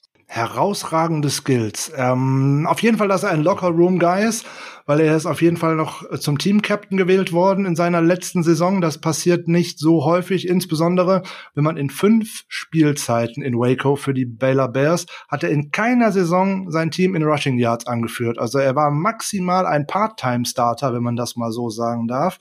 Und er bringt extreme Fumble-Probleme mit in die NFL. Ja. In seiner äh, alle, sieb, alle 77,5 Offensive Touches hat er tatsächlich im College gefummelt. Das ist äh, eine ganze Menge.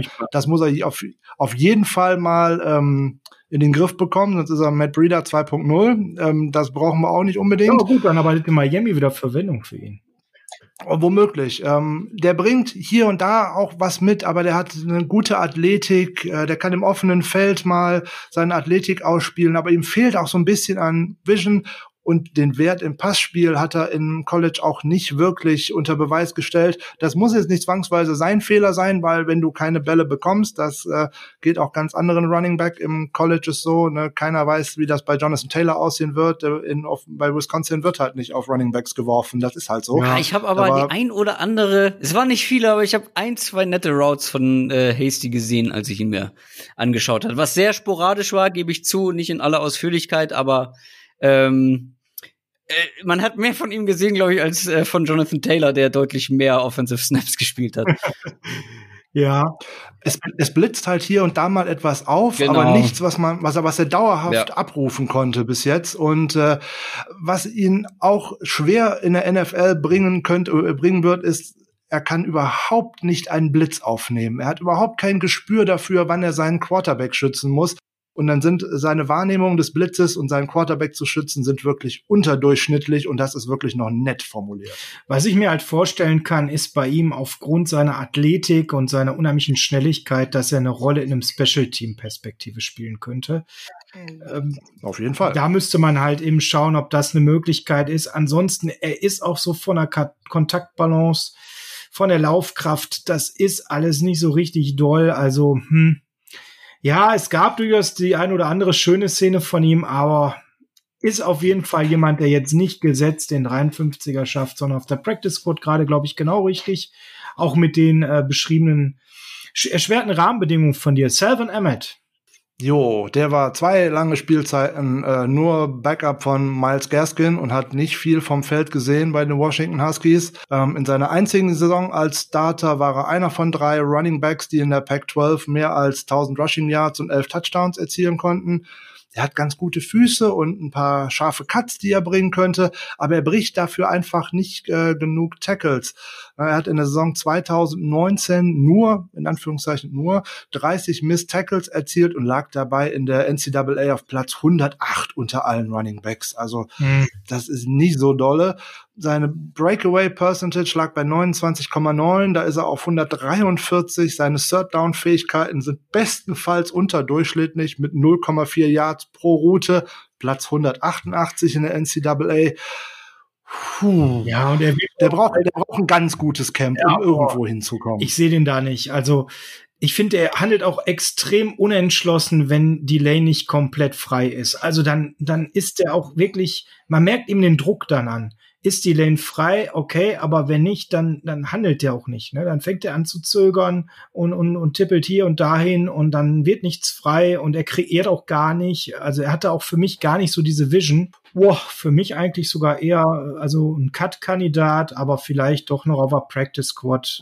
Wenn man in ihm doch so ein bisschen was in Zukunft ähm, an Speziellem mitsieht, er ist ja auch als Kick-Returner durchaus erfahren, vielleicht geht da ein bisschen was. Er hat früher auch Cornerback gespielt, muss man dazu sagen. Also hat sich sehr spät für den American Football entschieden, war lange, lange noch im Basketball und in der Leichtathletik aktiv und hat auch noch bis tief in die Highschool Cornerback gespielt und Running Back und hat sich dann erst für den Running Back Weg entschieden. Naja, ich glaube, dazu ist alles gesagt. Christoph, hast du den überhaupt wahrgenommen? Nope. Das überrascht mich. Da gab's nee, also so tief. Das reicht doch als Antwort. So tief äh, im Thema war ich dann doch nicht in der, in der Draft-Vorbereitung.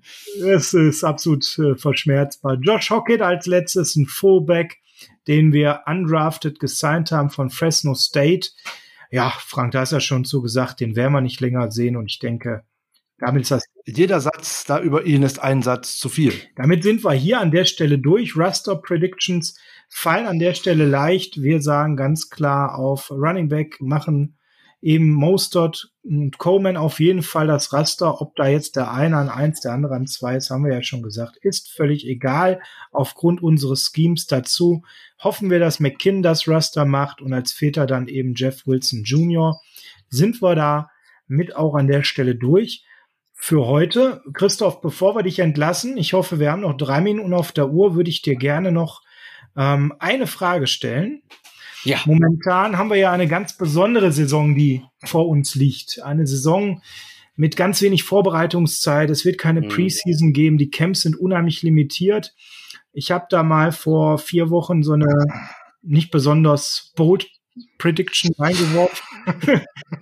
da hast du mich, Christoph, so ein bisschen mit angesteckt in den letzten zwei Jahren. Downside mit Talk. Bold Predictions, ja. Ja, habe ich total Spaß. Mhm. Die ist jetzt aber nicht so bold, denn ich bin jetzt der Meinung, dass wir ganz viel Laufspiel am Anfang der Saison sehen werden, weil man das doch viel besser mit den jetzigen Limitierungen trainieren kann als Passspiel und eben auch das Ganze eine viel höhere Sicherheitskomponente gibt. Für dich ein nachvollziehbarer mm. Gedanke oder siehst mm. du das hm. anders? Das sehe ich anders. Ähm, ich glaube, da unterschätzt du mir ein bisschen die Komplexität der Running Games. ähm, nein, ich glaube, also die trainieren ja jetzt schon. Und ja, das ist weniger Vorbereitung. Ja, es ist äh, halt auch keine Preseason. Aber in der Preseason spielst du nicht deine Offense. In der Preseason gibst du Leuten die Chance, sich zu zeigen. Aber das sind ja niemals die, die fertigen ähm, Schemes, die du da siehst. Du siehst nie am Ende die kompletten Plays der Coaches, die sie sich ausgedacht haben. Also ich glaube, gerade die Preseason wird dementsprechend kein Problem sein. Die etwas kürzere Vorbereitung, klar, vielleicht sehen wir ähm, weniger ausgefallene Dinge, aber ob jetzt mehr gelaufen wird, ich kann mir das eigentlich ehrlich gesagt nicht vorstellen. Ähm, du kannst also habe ich mir jetzt tatsächlich noch gar nicht wahnsinnig viele Gedanken zu gemacht, aber ähm, du kannst ja das Running Game genauso weniger vorbereiten. Und wenn du jetzt versuchst, da einfach jedes Mal irgendwie den, den Standard Run auszupacken, dann sind die Defenses gut genug, um das sehr konsequent zu verteidigen. Also ich glaube tatsächlich, dass das Passspiel ähm, da noch die, die bessere Antwort ist und ich glaube, wir sehen da keine Veränderung, ehrlich gesagt, in der Hinsicht. Bin ich gespannt. Danke für deine Meinung. Wir wollen dich natürlich an der Stelle auch nicht ohne eine Bold Prediction entlassen. Völlig klar. Jetzt hm. haben wir ja so oft hier über Raheem Mostert gesprochen und dann hätte ich jetzt von dir gerne mal so eine Bold Prediction. Wie viel Yards macht er? Wie viel Touchdowns in der nächsten Saison? Oh, ich bin bei, bei so Total Stats bin ich so wahnsinnig schlecht, äh, weil ich nicht mal auf dem Schirm habe, was er letztes Jahr auch nur ansatzweise dann am Ende hatte. Lass mich hier kurz noch mal äh, cheaten nebenbei, um zu gucken, um so einen Richtwert zu haben. Ähm, weil ja gut, das war ja nur, ich sag mal, etwas mehr als ein Drittel der Saison mit mit. Es waren 772 Rushing Yards am Saisonende. Und da wirklich mit dem Coming Out ja erst in der zweiten Saisonhälfte, also 1400 ist sicherlich also, begriffen. Ja, also er macht 1000 äh, Rushing Yards. Der hatte schon enorm viele Touchdowns, ne? Kann das sein? Ja. Mit der mit der Postseason, gut, da hatte er vier auf einmal. Ähm, vorher ja, waren es. Phasen gehabt, ne? Da hat er enorm abgeliefert. Äh, also Touchdowns wird er, glaube ich, die 13 wird schwierig zu halten. Aber 1000 Rushing Yards, das ist nicht besonders bold, gebe ich zu. Ähm, hatte er ja, hatte er ja tatsächlich mit den, mit der Postseason zusammengerechnet sogar schon. Na gut, sagen wir 1200. Komm. 1200. Äh, nur, nur die Regular, nur die Regular. Was wäre denn für dich Boulder? Woran hättest du denn jetzt Spaß bei den 49ers, wenn du, wenn du jetzt sagst, äh, Total Stats ist nicht so dein Ding? Was wäre denn für dich so eine 49ers Bold Prediction? Ähm, Bold Prediction wäre Jordan Reed fängt ähm, fängt 500 Receiving Yards. Boah. Hey, äh, würden wir nehmen, ne, Frank? Also hätte ich jetzt kein Problem mit. Mom das ist, das Moment, bold. Moment, stopp. Wieso ist das bold? Äh, Verstehe ich nicht. Aus dem einfachen Grunde, am Anfang der Saison werden die 49ers ganz viel mit zwei Tight End Sets spielen, weil da hat man eigentlich nur einen guten Wide Receiver erstmal zur Verfügung. Vielleicht. Und wenn der gute Vielleicht. Mann fit ist, geht wahrscheinlich ganz viele Bälle auf Kittel oder eben auf Reed, wenn man den freilässt. Schön Seam Routes über die Mitte, wie einst Gronkowski und Hernandez bei den Patriots hm, ich glaube, das ist nicht, das ist nicht bold. Also nicht für mich. Also zumindest nee. nicht, wenn da eine Vorhersage. Das ist ja die, das ist die Boldness dahinter, dass Jordan Reed auf dem Feld steht. Ah. ah, okay. Ja, ja. okay, das lasse ich dann gelten. Es muss natürlich auch so kommen, wie du jetzt prophezeit hast, dass wir Debo Samuels ähm, Ausfall damit zwei Teile Cents eben auch. Ich glaube tatsächlich, dass die, selbst wenn Debo Samuel äh, fit ist, äh, dass wir viel zwei Teile Sets sehen werden bei den 49ers, weil die haben Jordan Reed nicht ohne Grund geholt. Ähm, natürlich ist er der klare Backup hinter George Kittle und in den ein Tight End Sets. Also jetzt mal angenommen, er ist fit. Aber ich glaube schon, dass wir hier und da äh, schon noch mehr Tight End Sets sehen werden. Ähm, Gerade weil auch so eine richtig starke Ex-Receiver-Waffe nicht vorhanden ist. Brandon, wie heißt er? Brandon? Ja, ne? Ayuk? Ayuk? Ah, ja. Brandon ist Ähm, richtig, ja. Äh, Brandon Ayuk ist ja auch jetzt nicht der, der klassische Ex-Receiver, der Dominante, der da outside irgendwie randalieren könnte. Also, ich glaube schon, dass wir da relativ viel zwei Teile Set sehen werden. Ähm, aber ja, wenn Jordan Reed fit ist, wird er ein paar Targets sehen. Glaub schon. Ich meine, er hat ja, äh, ja, Gehirnerschütterung, böse, äh, sind gefährlich, aber sie hindern dich ja nicht in deiner körperlichen, athletischen Fähigkeit. Wahrscheinlich erstmal noch nicht. Das könnte später in seinem Leben ein ja, Problem werden. Das ist ein anderes Thema, ja. Aber du könntest da durchaus mit Recht haben. Die 49ers haben 2019 schon 21% der offensiven Snaps aus 12 Personal gespielt und auch noch 8% äh, aus 22 Personal. Also das ist, und man hatte im Endeffekt nur einen Tight End, den man Ja, als Waffe ja, einsetzen genau. konnte. Der zweite war eigentlich immer Levi Toilolo zum Blocken. Wenn man dann jetzt tatsächlich zwei hat, die man auch äh, ins Passspiel einbinden könnte, oh Gott, und dann noch einen Jared McKinnon aus dem Backfield für das Passspiel. Das könnte ganz toll werden. Jetzt, jetzt ja, wird's da ist sehr viel Optimismus. Ja, natürlich ist da viel Optimismus bei. Muss ja. Ja. Ähm, zum Thema Bold Predictions, ähm, wo siehst du so am Ende der Saison unseren Rekord? Was glaubst du, ist für uns ähm, machbar mit den zwei, drei Moves? Der Forrest Buckner weg, dafür dann Mm. Kinder reingepackt. Im Backfield nicht wirklich nachgebessert, obwohl viele, viele da gerne was gesehen hätten. Wide Receiver haben wir ja schon kurz drüber gesprochen. Brandon Ayuk jetzt da, aber natürlich mit Emmanuel Sanders ein ganz wichtiger Spieler gegangen. Ja. Ja. Was glaubst du für ein Rekord ist realistisch? Oh, Record ist immer so, so schwierig äh, zu äh, projecten, einfach weil so viele, äh, ja, so viele Variablen mit äh, irgendwie mit da reinspielen. Ich glaube, wir werden eine leichte Regression sehen bei den 49ers.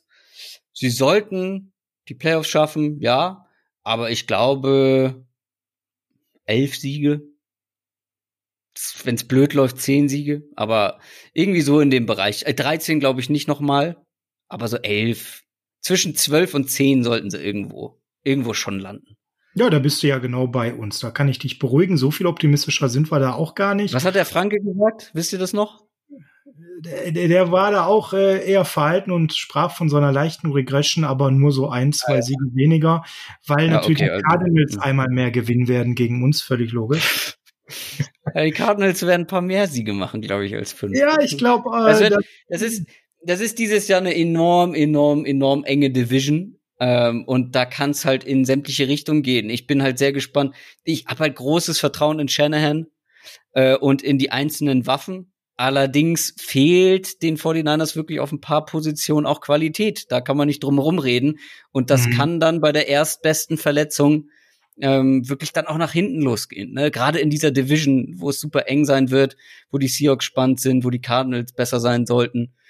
Gut, die Rams. Deswegen, die 49ers sollten eigentlich schon um den Division-Sieg mitspielen, sind für mich auch eigentlich da der Favorit ähm, auf den Division-Sieg. Aber wie gesagt, es kann ganz schnell gehen, dann gerade in so einer starken Division. Ähm, ja, also sollten eigentlich auf Platz eins landen, äh, Minimum Platz zwei, aber wie gesagt, es kann noch in der Division sehr schnell gehen.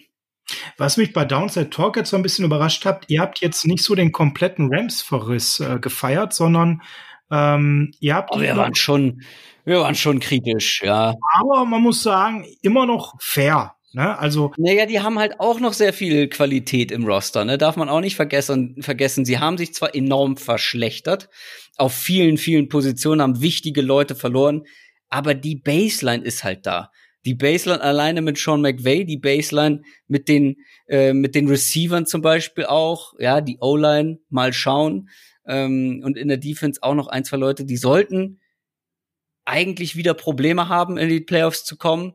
Aber die Baseline ist auch nicht schlecht. Die werden auch eine Zeit lang noch mitspielen können. Deswegen, äh, die darf man nicht unterschätzen, aber viel Hoffnung habe ich da bei den Rams dieses Jahr nicht, dass es irgendwie höher als Platz drei geht. Dafür sind eigentlich die 49ers und die Seahawks zu gut und die Cardinals sind eine Wundertüte. Ja, also auf die bin ich mega gespannt. Die sind ja. mir eigentlich jetzt schon zu gut. Da sehe ich eine Wahnsinnsdynamik. Wenn der Coaching-Staff jetzt erstmal das zweite Jahr wirken kann mit einem Quarterback im zweiten Jahr, der hoffentlich nicht den Baker Mayfield-Weg geht, sondern eigentlich die Steigerung bringt, die wir alle uns bei ihm erhoffen. Und jetzt natürlich mit Hopkins, äh, wo er jetzt mhm. immer ein ziemlich safes Target haben wird. Also habe ich das Gefühl, da geht eine ganze Menge in Arizona. Ja, das wird, glaube ich, noch ein bisschen Zeit brauchen, bis das Potenzial da vollends ausgeschöpft wird, ehrlich gesagt. Äh, die Defense, da gibt's auch noch so ein paar, paar Stellen, ja, ja, ähm, die wirklich Sorge bereiten. Die Offense sollte aber wirklich stark sein, auch dieses Jahr schon. Trotzdem werden die, wenn es richtig gut läuft, spielen sie um die Playoffs mit, aber da wäre ich dann doch noch eher verhaltener. Ähm, ja, dass die jetzt schon in diesem Jahr wirklich den, den ganz großen Wurf landen. Kann aber passieren. Wie gesagt, Wundertüte. Ja, ja, ich sehe sie eher so bei so einer 8 zu 8 Saison, also dass sie deutlich sich verbessern, aber noch so ein Jahr davon entfernt sind, in die Playoffs einzuziehen. Ähm, ja, und die Seahawks, du hast es gerade schon gesagt, auf die muss man immer wieder setzen, äh, auch wenn die bei Vierter und Eins zuverlässig wieder panten werden. Ähm, ist das ein Team, das darf man irgendwie nicht abschreiben? Auf gar keinen Fall. Auf gar keinen Fall. Ähm, haben sich ja jetzt auch noch mal verbessert. Ähm, die Defense ist jetzt also vor allem die Secondary sieht ja jetzt gar nicht mehr so verkehrt aus, äh, ehrlich gesagt. ähm, der Pass Rush, sie sollten versuchen, Jadavian Clowney zurückzubekommen. Sie sollten es wirklich sehr intensiv versuchen, sonst ist es doch schwierig. Aber ich habe ein bisschen Hoffnung, dadurch, dass sich jetzt auch Russell Wilson mal öffentlich so ein bisschen kritisch darüber geäußert hat, dass man so konservativ ist, ähm, was die Offense angeht. Was, glaube ich, das erste Mal war, dass er das so deutlich gemacht hat, dass da vielleicht so ein bisschen der Weg in eine etwas passlastigere Richtung geht, weil mit diesem Quarterback bist du wirklich in der Lage, jedes Jahr in die Playoffs zu kommen. Musst jedes du. Jahr musst ja. du eigentlich jedes Jahr in die Playoffs kommen und die Seahawks werden in die Playoffs kommen und ich bin sehr gespannt, wie sie das in der Offense lösen, gerade weil ihnen ja auch wirklich jetzt mal so ein Running Back eigentlich fehlt, der dann wirklich auch viel ähm, viel Volume schultern kann und eigentlich musst du da über deine zwei starken Receiver und deinen überragenden Quarterback machen. Ich bin sehr gespannt, ähm, wie das letztendlich dann da am Ende rauskommt. Aber die Seahawks sind äh, nicht zu unterschätzen in dieser Division sowieso. Ich war in der Pre äh, Preview skeptischer, ähm, weil halt auch vieles schwer sein wird zu wiederholen. Die waren sehr effizient dann im Passspiel, haben viele enge Spiele gewonnen also ich glaube nicht, dass es da eine Steigerung gibt, aber zehn Siege sollten sie auch wiederholen. Und dann bist du ja äh, aktuell auch safe in den Playoffs eigentlich, vor allem mit dem neuen Format. Und in den Playoffs mit einem Russell Wilson bist du eigentlich immer für eine Überraschung gut. Ja, ähm, ich denke, das ist eben das Ding. Die Seahawks darf man nicht abschreiben. Wobei der Pass Rush ohne Clowny, der sieht schon ziemlich düster aus. Also das absolut, ist, absolut. bin ich absolut bei dir. Den müssen sie halten. Ansonsten, ah, kommt da gar nichts. Ne? Und äh, ja, Frank, aber wir würden das so nehmen, wenn Christophs Prognose eintritt. Erster die 49ers und dann ein bisschen Seahawks und dann irgendwie wahrscheinlich schon Cardinals vor Rams oder Rams vor Cardinals, beide gleich auf dahinter. Kämen wir mit zurecht, ne? Würde ich durchaus auch wieder sofort unterschreiben. Wer nach uns Zweiter, Dritter und Vierter wird, ist mir eigentlich egal. Solange es schöne Spiele sind und äh, Carroll zuverlässig puntet, wenn er eigentlich gerade das Spiel kippen könnte gegen uns ist. Alles gut. Ja. Er ist halt konservativ. Darf ich Christoph auch noch eine letzte Frage stellen? Ja, Die ist vielleicht etwas provokativ, mhm. aber ich würde sie trotzdem gerne loswerden Bin wollen. Gespannt. Weil sie einfach ausknipst hier. Ähm, jetzt haben wir in den letzten Jahren mal mit äh, Livion Bell und auch mit Antonio Brown und jetzt aktuell mit Jamal Adams oder auch kurzfristig mal Raheem Mostert äh, Spieler gesehen, die öffentlich nicht nur Trades fordern, sondern auch teilweise ihr Management richtig unter den Bus werfen. Das hat ja gerade Jamal Adams jetzt zum Schluss noch getan, wo er eigentlich Adam Gaze sozusagen vor den fahrenden D-Zug geworfen hat in Interviews. Glaubst du, dass man das in den nächsten Jahren bei unzufriedenen Spielern noch häufiger sehen wird, dass die sich sozusagen durch die Presse ihren Wechsel ähm, noch mehr forcieren, quasi erzwingen? Schwierig. Ähm, es gibt sowas ja schon länger, immer wieder. Ich glaube aber ehrlich gesagt, dass sowas wie Livion Bell, der sich damit ja nun wirklich gar keinen Gefallen getan hat, wir sehen es ja auch an Delvin Cook, hat es angedroht, hat es dann nicht durchgezogen. Ähm, äh, dass man da ein bisschen vorsichtiger vielleicht sogar wird. Das hängt sehr viel davon ab, bei wem klappt es, bei wem klappt es nicht.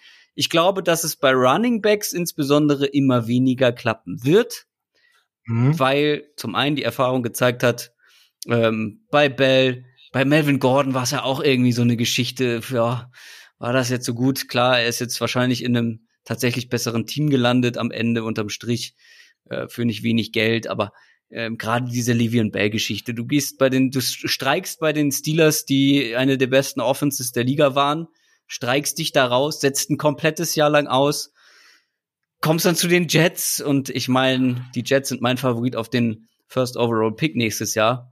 Ähm, hm. Das sagt, hm. das sagt im Prinzip alles aus. Ich glaube, bei Running Backs wird es das weniger geben.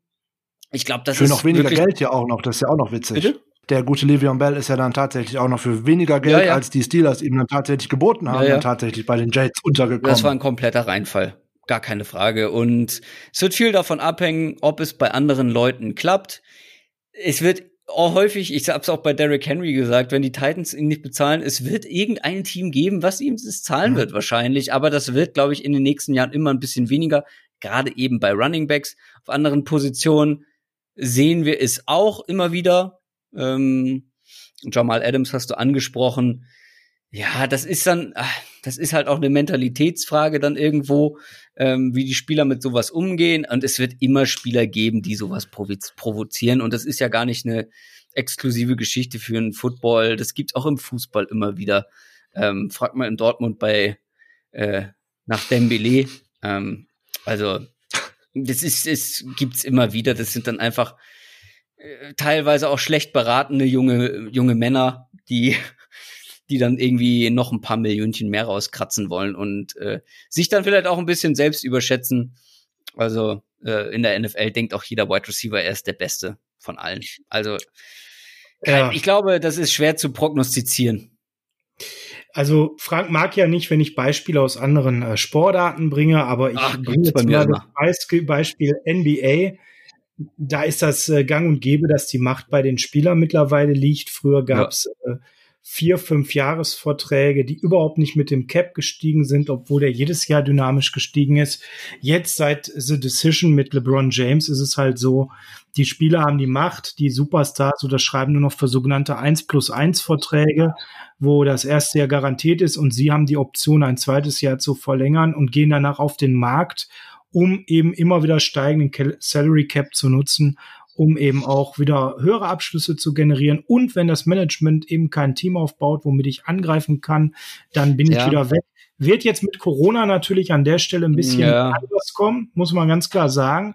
Aber die NBA zeigt ja an der Stelle, ähm, wo so eine Reise hingehen kann, wenn die Spieler einmal so ein bisschen in diesem Ganzen die Macht übernehmen. Ja, das die natürlich einen anderen Faktor als in der NFL haben. Da wird es dann sicherlich, wenn überhaupt, so Top-Quarterbacks äh, vorbehalten genau. sein, weil das einfach ein ganz anderer Einfluss aufs Spiel ist, wenn man das jetzt vergleicht mit einem LeBron James oder einem Kevin Durant äh, im Basketball.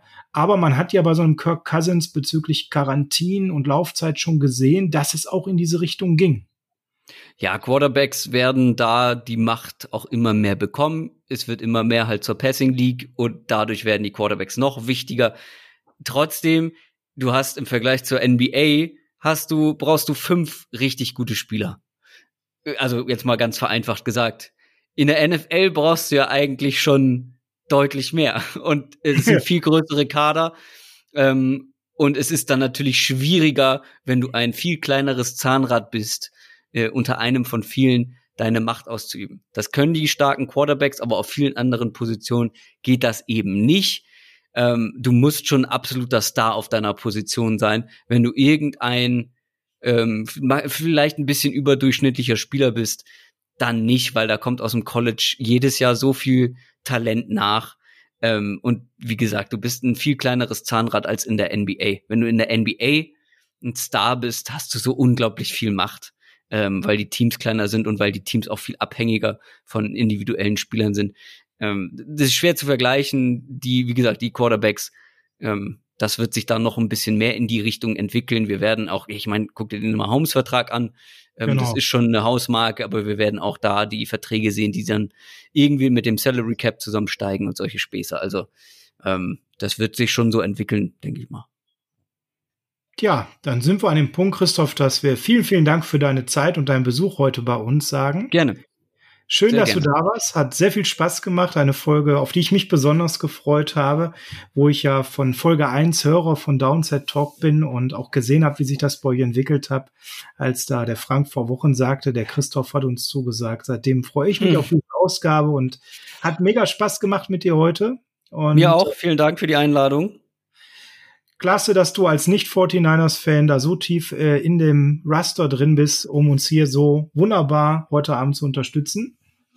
Ja, es geht, ne? Also äh, in jedem Roster so ein bisschen, in jeder Franchise so ein bisschen, aber ich glaube, da seid ihr deutlich tiefer drin in den ganzen, ähm, alles, was dann irgendwie von der zweiten Garde abgeht. Aber äh, ich rede sehr gerne äh, über, über die NFL, über Football. Äh, die 49ers sind auch gerade mit Shanahan und ein paar einzelnen Spielern ähm, ein Team, was, was Spaß macht momentan, was spannend ist. Also über die 49ers kann man immer gerne sprechen, haben wir auch eine gewisse Historie. Also äh, ich rede aber auch ehrlich gesagt über jedes Team gerne. Ich bin da ja relativ, relativ flexibel, was das angeht. Aber hast du noch so dein Lieblingsteam oder hat sich das nochmal bei dir verändert? Ich hörte mal irgendwann heraus, du guckst so ein bisschen auf die, auf die Raiders und. Ja, äh, ach, ich bin, wie gesagt, echt, was im Sport angeht. Mir fehlt, glaube ich, dieses Hardcore-Fan-Gehen. Ich achte sehr viel auf Spieler, auf einzelne Spieler. Ich bin Fan von einzelnen Spielern. Äh, ich bin irgendwie mit den Raiders so ein bisschen zum Football gekommen, aber auch mit den Seahawks damals äh, in ihrer starken Phase, den Raiders, weil ich sie immer bei bei Madden gespielt hat und dann wächst du halt irgendwie da mehr rein. Aber bei mir ist das wirklich auch sehr viel davon abhängig, wer spielt gerade tatsächlich schönen Football. Das ist wie im Fußball. Wer spielt schönen Fußball? Wer hat die in meiner Ansicht coolsten Spieler? Und äh, dann ist das, ähm, das verstehen viele nicht, aber ich halte mir da so ein ich kann dadurch, glaube ich, objektiver sein als so ein Hardcore-Fan, der irgendwie von einem Team krasser Fan ist. Aber ähm, ja, irgendwie fehlt mir da so ein Gen, aber ich kann damit ganz gut leben.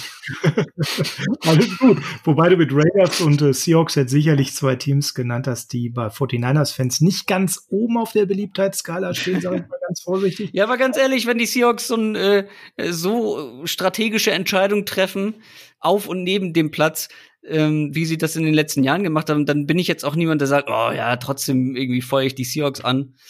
Weißt du, das ist dann bei mir ein bisschen, das variiert dann. Da bin ich auch sehr sprunghaft. okay. Ja, Frank, wir sind an dem Punkt, dass wir ähm, jetzt heute Abend die Folge beenden. Nochmal mit dem Hinweis, dass ihr bitte alle next in Zukunft natürlich donnerstags immer Downset Talk einschaltet, dass ihr euch gerne Fall. bei Michael Klock meldet für die Downset Talk Fantasy Bundesliga, der möchte endlich die 1000 voll machen. Da haben wir letztens, als wir ihn zu Gast haben, schon drüber geredet, dass das eigentlich sein Ziel ist. Also unterstützt äh, den Michael Klock da nochmal, schreibt ihn an, er freut sich über jeden, der sich anmeldet. Je mehr Arbeit, desto besser. Und natürlich in Zukunft auch vom Jan das neue Format im College zu genießen bei Downset Talk. Jetzt, wo wir all das äh, besprochen haben, Frank, kommt das Zitat der Woche. Das Zitat der Woche. Letzte Woche war es Bill Walsh. Haben wir gedacht, wer kann nach Bill Walsh kommen? Eigentlich nur Joe Montana. Das Zitat lautet wie folgt. Gewinner, davon bin ich überzeugt, müssen sich zuerst ihre Träume vorstellen. Sie wollen diese dann von ganzem Herzen und erwarten, dass sie wahr werden. Es gibt, glaube ich, keine andere Art zu leben. Da kann sich der ein oder andere bestimmt mal ein größeres Scheibchen von abschneiden und kann da mal einen Moment drüber nachdenken. Ne, ich glaube an meinen Traum, ich arbeite für meinen Traum, dann klappt das auch. Wäre vielleicht auch mal eine, vielleicht eine schöne Alternative, anstatt direkt einen Trade zu fordern, aber man kann ja mal schauen, was draus wird. Wir bedanken uns nochmal ganz, ganz toll äh, bei äh, dem lieben Christoph für viel, viel äh, interessante Einblicke, nicht nur in Running Backs, sondern auch in Fanleben und in hm. viele andere Sachen. Nicht Fanleben. War ganz toll. Oder nicht Fanleben ist auch schön. Aber Fan von einem Sport, das bringt ja auch vieles mit. Man leidet dann ja vielleicht auch nicht jede Woche so sehr, wenn ein ja, Team äh, verliert. Stimmt. Es hält sich in Grenzen. Äh, und da gab's hat also auch hat also auch seine Vorteile. Ein Leben ist ein Auf und Ab, auch das Fanleben ist ein Auf und Ab, gute und schlechte Zeiten. Die guten Zeiten kann man nicht schätzen, wenn man nicht auch schlechte mitgemacht Dafür hat. Dafür gibt's Fantasy Football bei mir. Also. okay, äh, ich wollte jetzt gerade noch einen Seitenhieb auf die Patriots loslassen, mal gucken, wie die jetzt mit schlechten Zeiten zurechtkommen. Ähm, aber vielleicht haben sie auch Glück und mit Cam Newton gibt's gar keine schlechten Zeiten, also warten wir auch da mal wieder ab. Äh, der scheint ja jetzt gerade aufgewacht zu sein und hat das Playbook jetzt mal so richtig gesehen. Und äh, was man ja so hört, hat man ihn ja vorher gewarnt. Ähm, war er wohl jetzt recht schockt, ne? Warten wir es ab. Er hat ja noch ein bisschen Zeit. Er kann gerne nach unserem Spiel anfangen, wenn wir gegeneinander gespielt haben, gut zu spielen. Von daher können wir damit, glaube ich, auch noch ganz gut leben. Wir werden ja dann sehen, ob er auch am ersten Spieltag startet oder ob dann erstmal Jared Sittem sein Glück versuchen darf. Aber das soll gar nicht unser Problem sein. Wir machen unsere Folge jetzt rund, sagen, das waren unsere Running Backs. Die war jetzt äh, mit der ein oder anderen Bold Prediction auch noch äh, versehen, obwohl unsere Bold Prediction für das Roster war es ja nur wirklich nicht. So wird es ja wahrscheinlich kommen ohne Verletzungen. Von daher vielen Dank, dass ihr uns alle heute wieder zugehört habt. Bei dem herrlichen Wetter oder das der ein oder andere wird es ja vielleicht auch als schon zu warm empfinden, aber wir spielen trotzdem wie immer California von Heart of Chrome zum Abschluss. Wir wünschen euch eine schöne Woche, eine sonnige Woche. Genießt das schöne Wetter oder sucht euch ein kühles Örtchen und wir hören uns dann am Freitag schon wieder. Macht's gut, bis dann.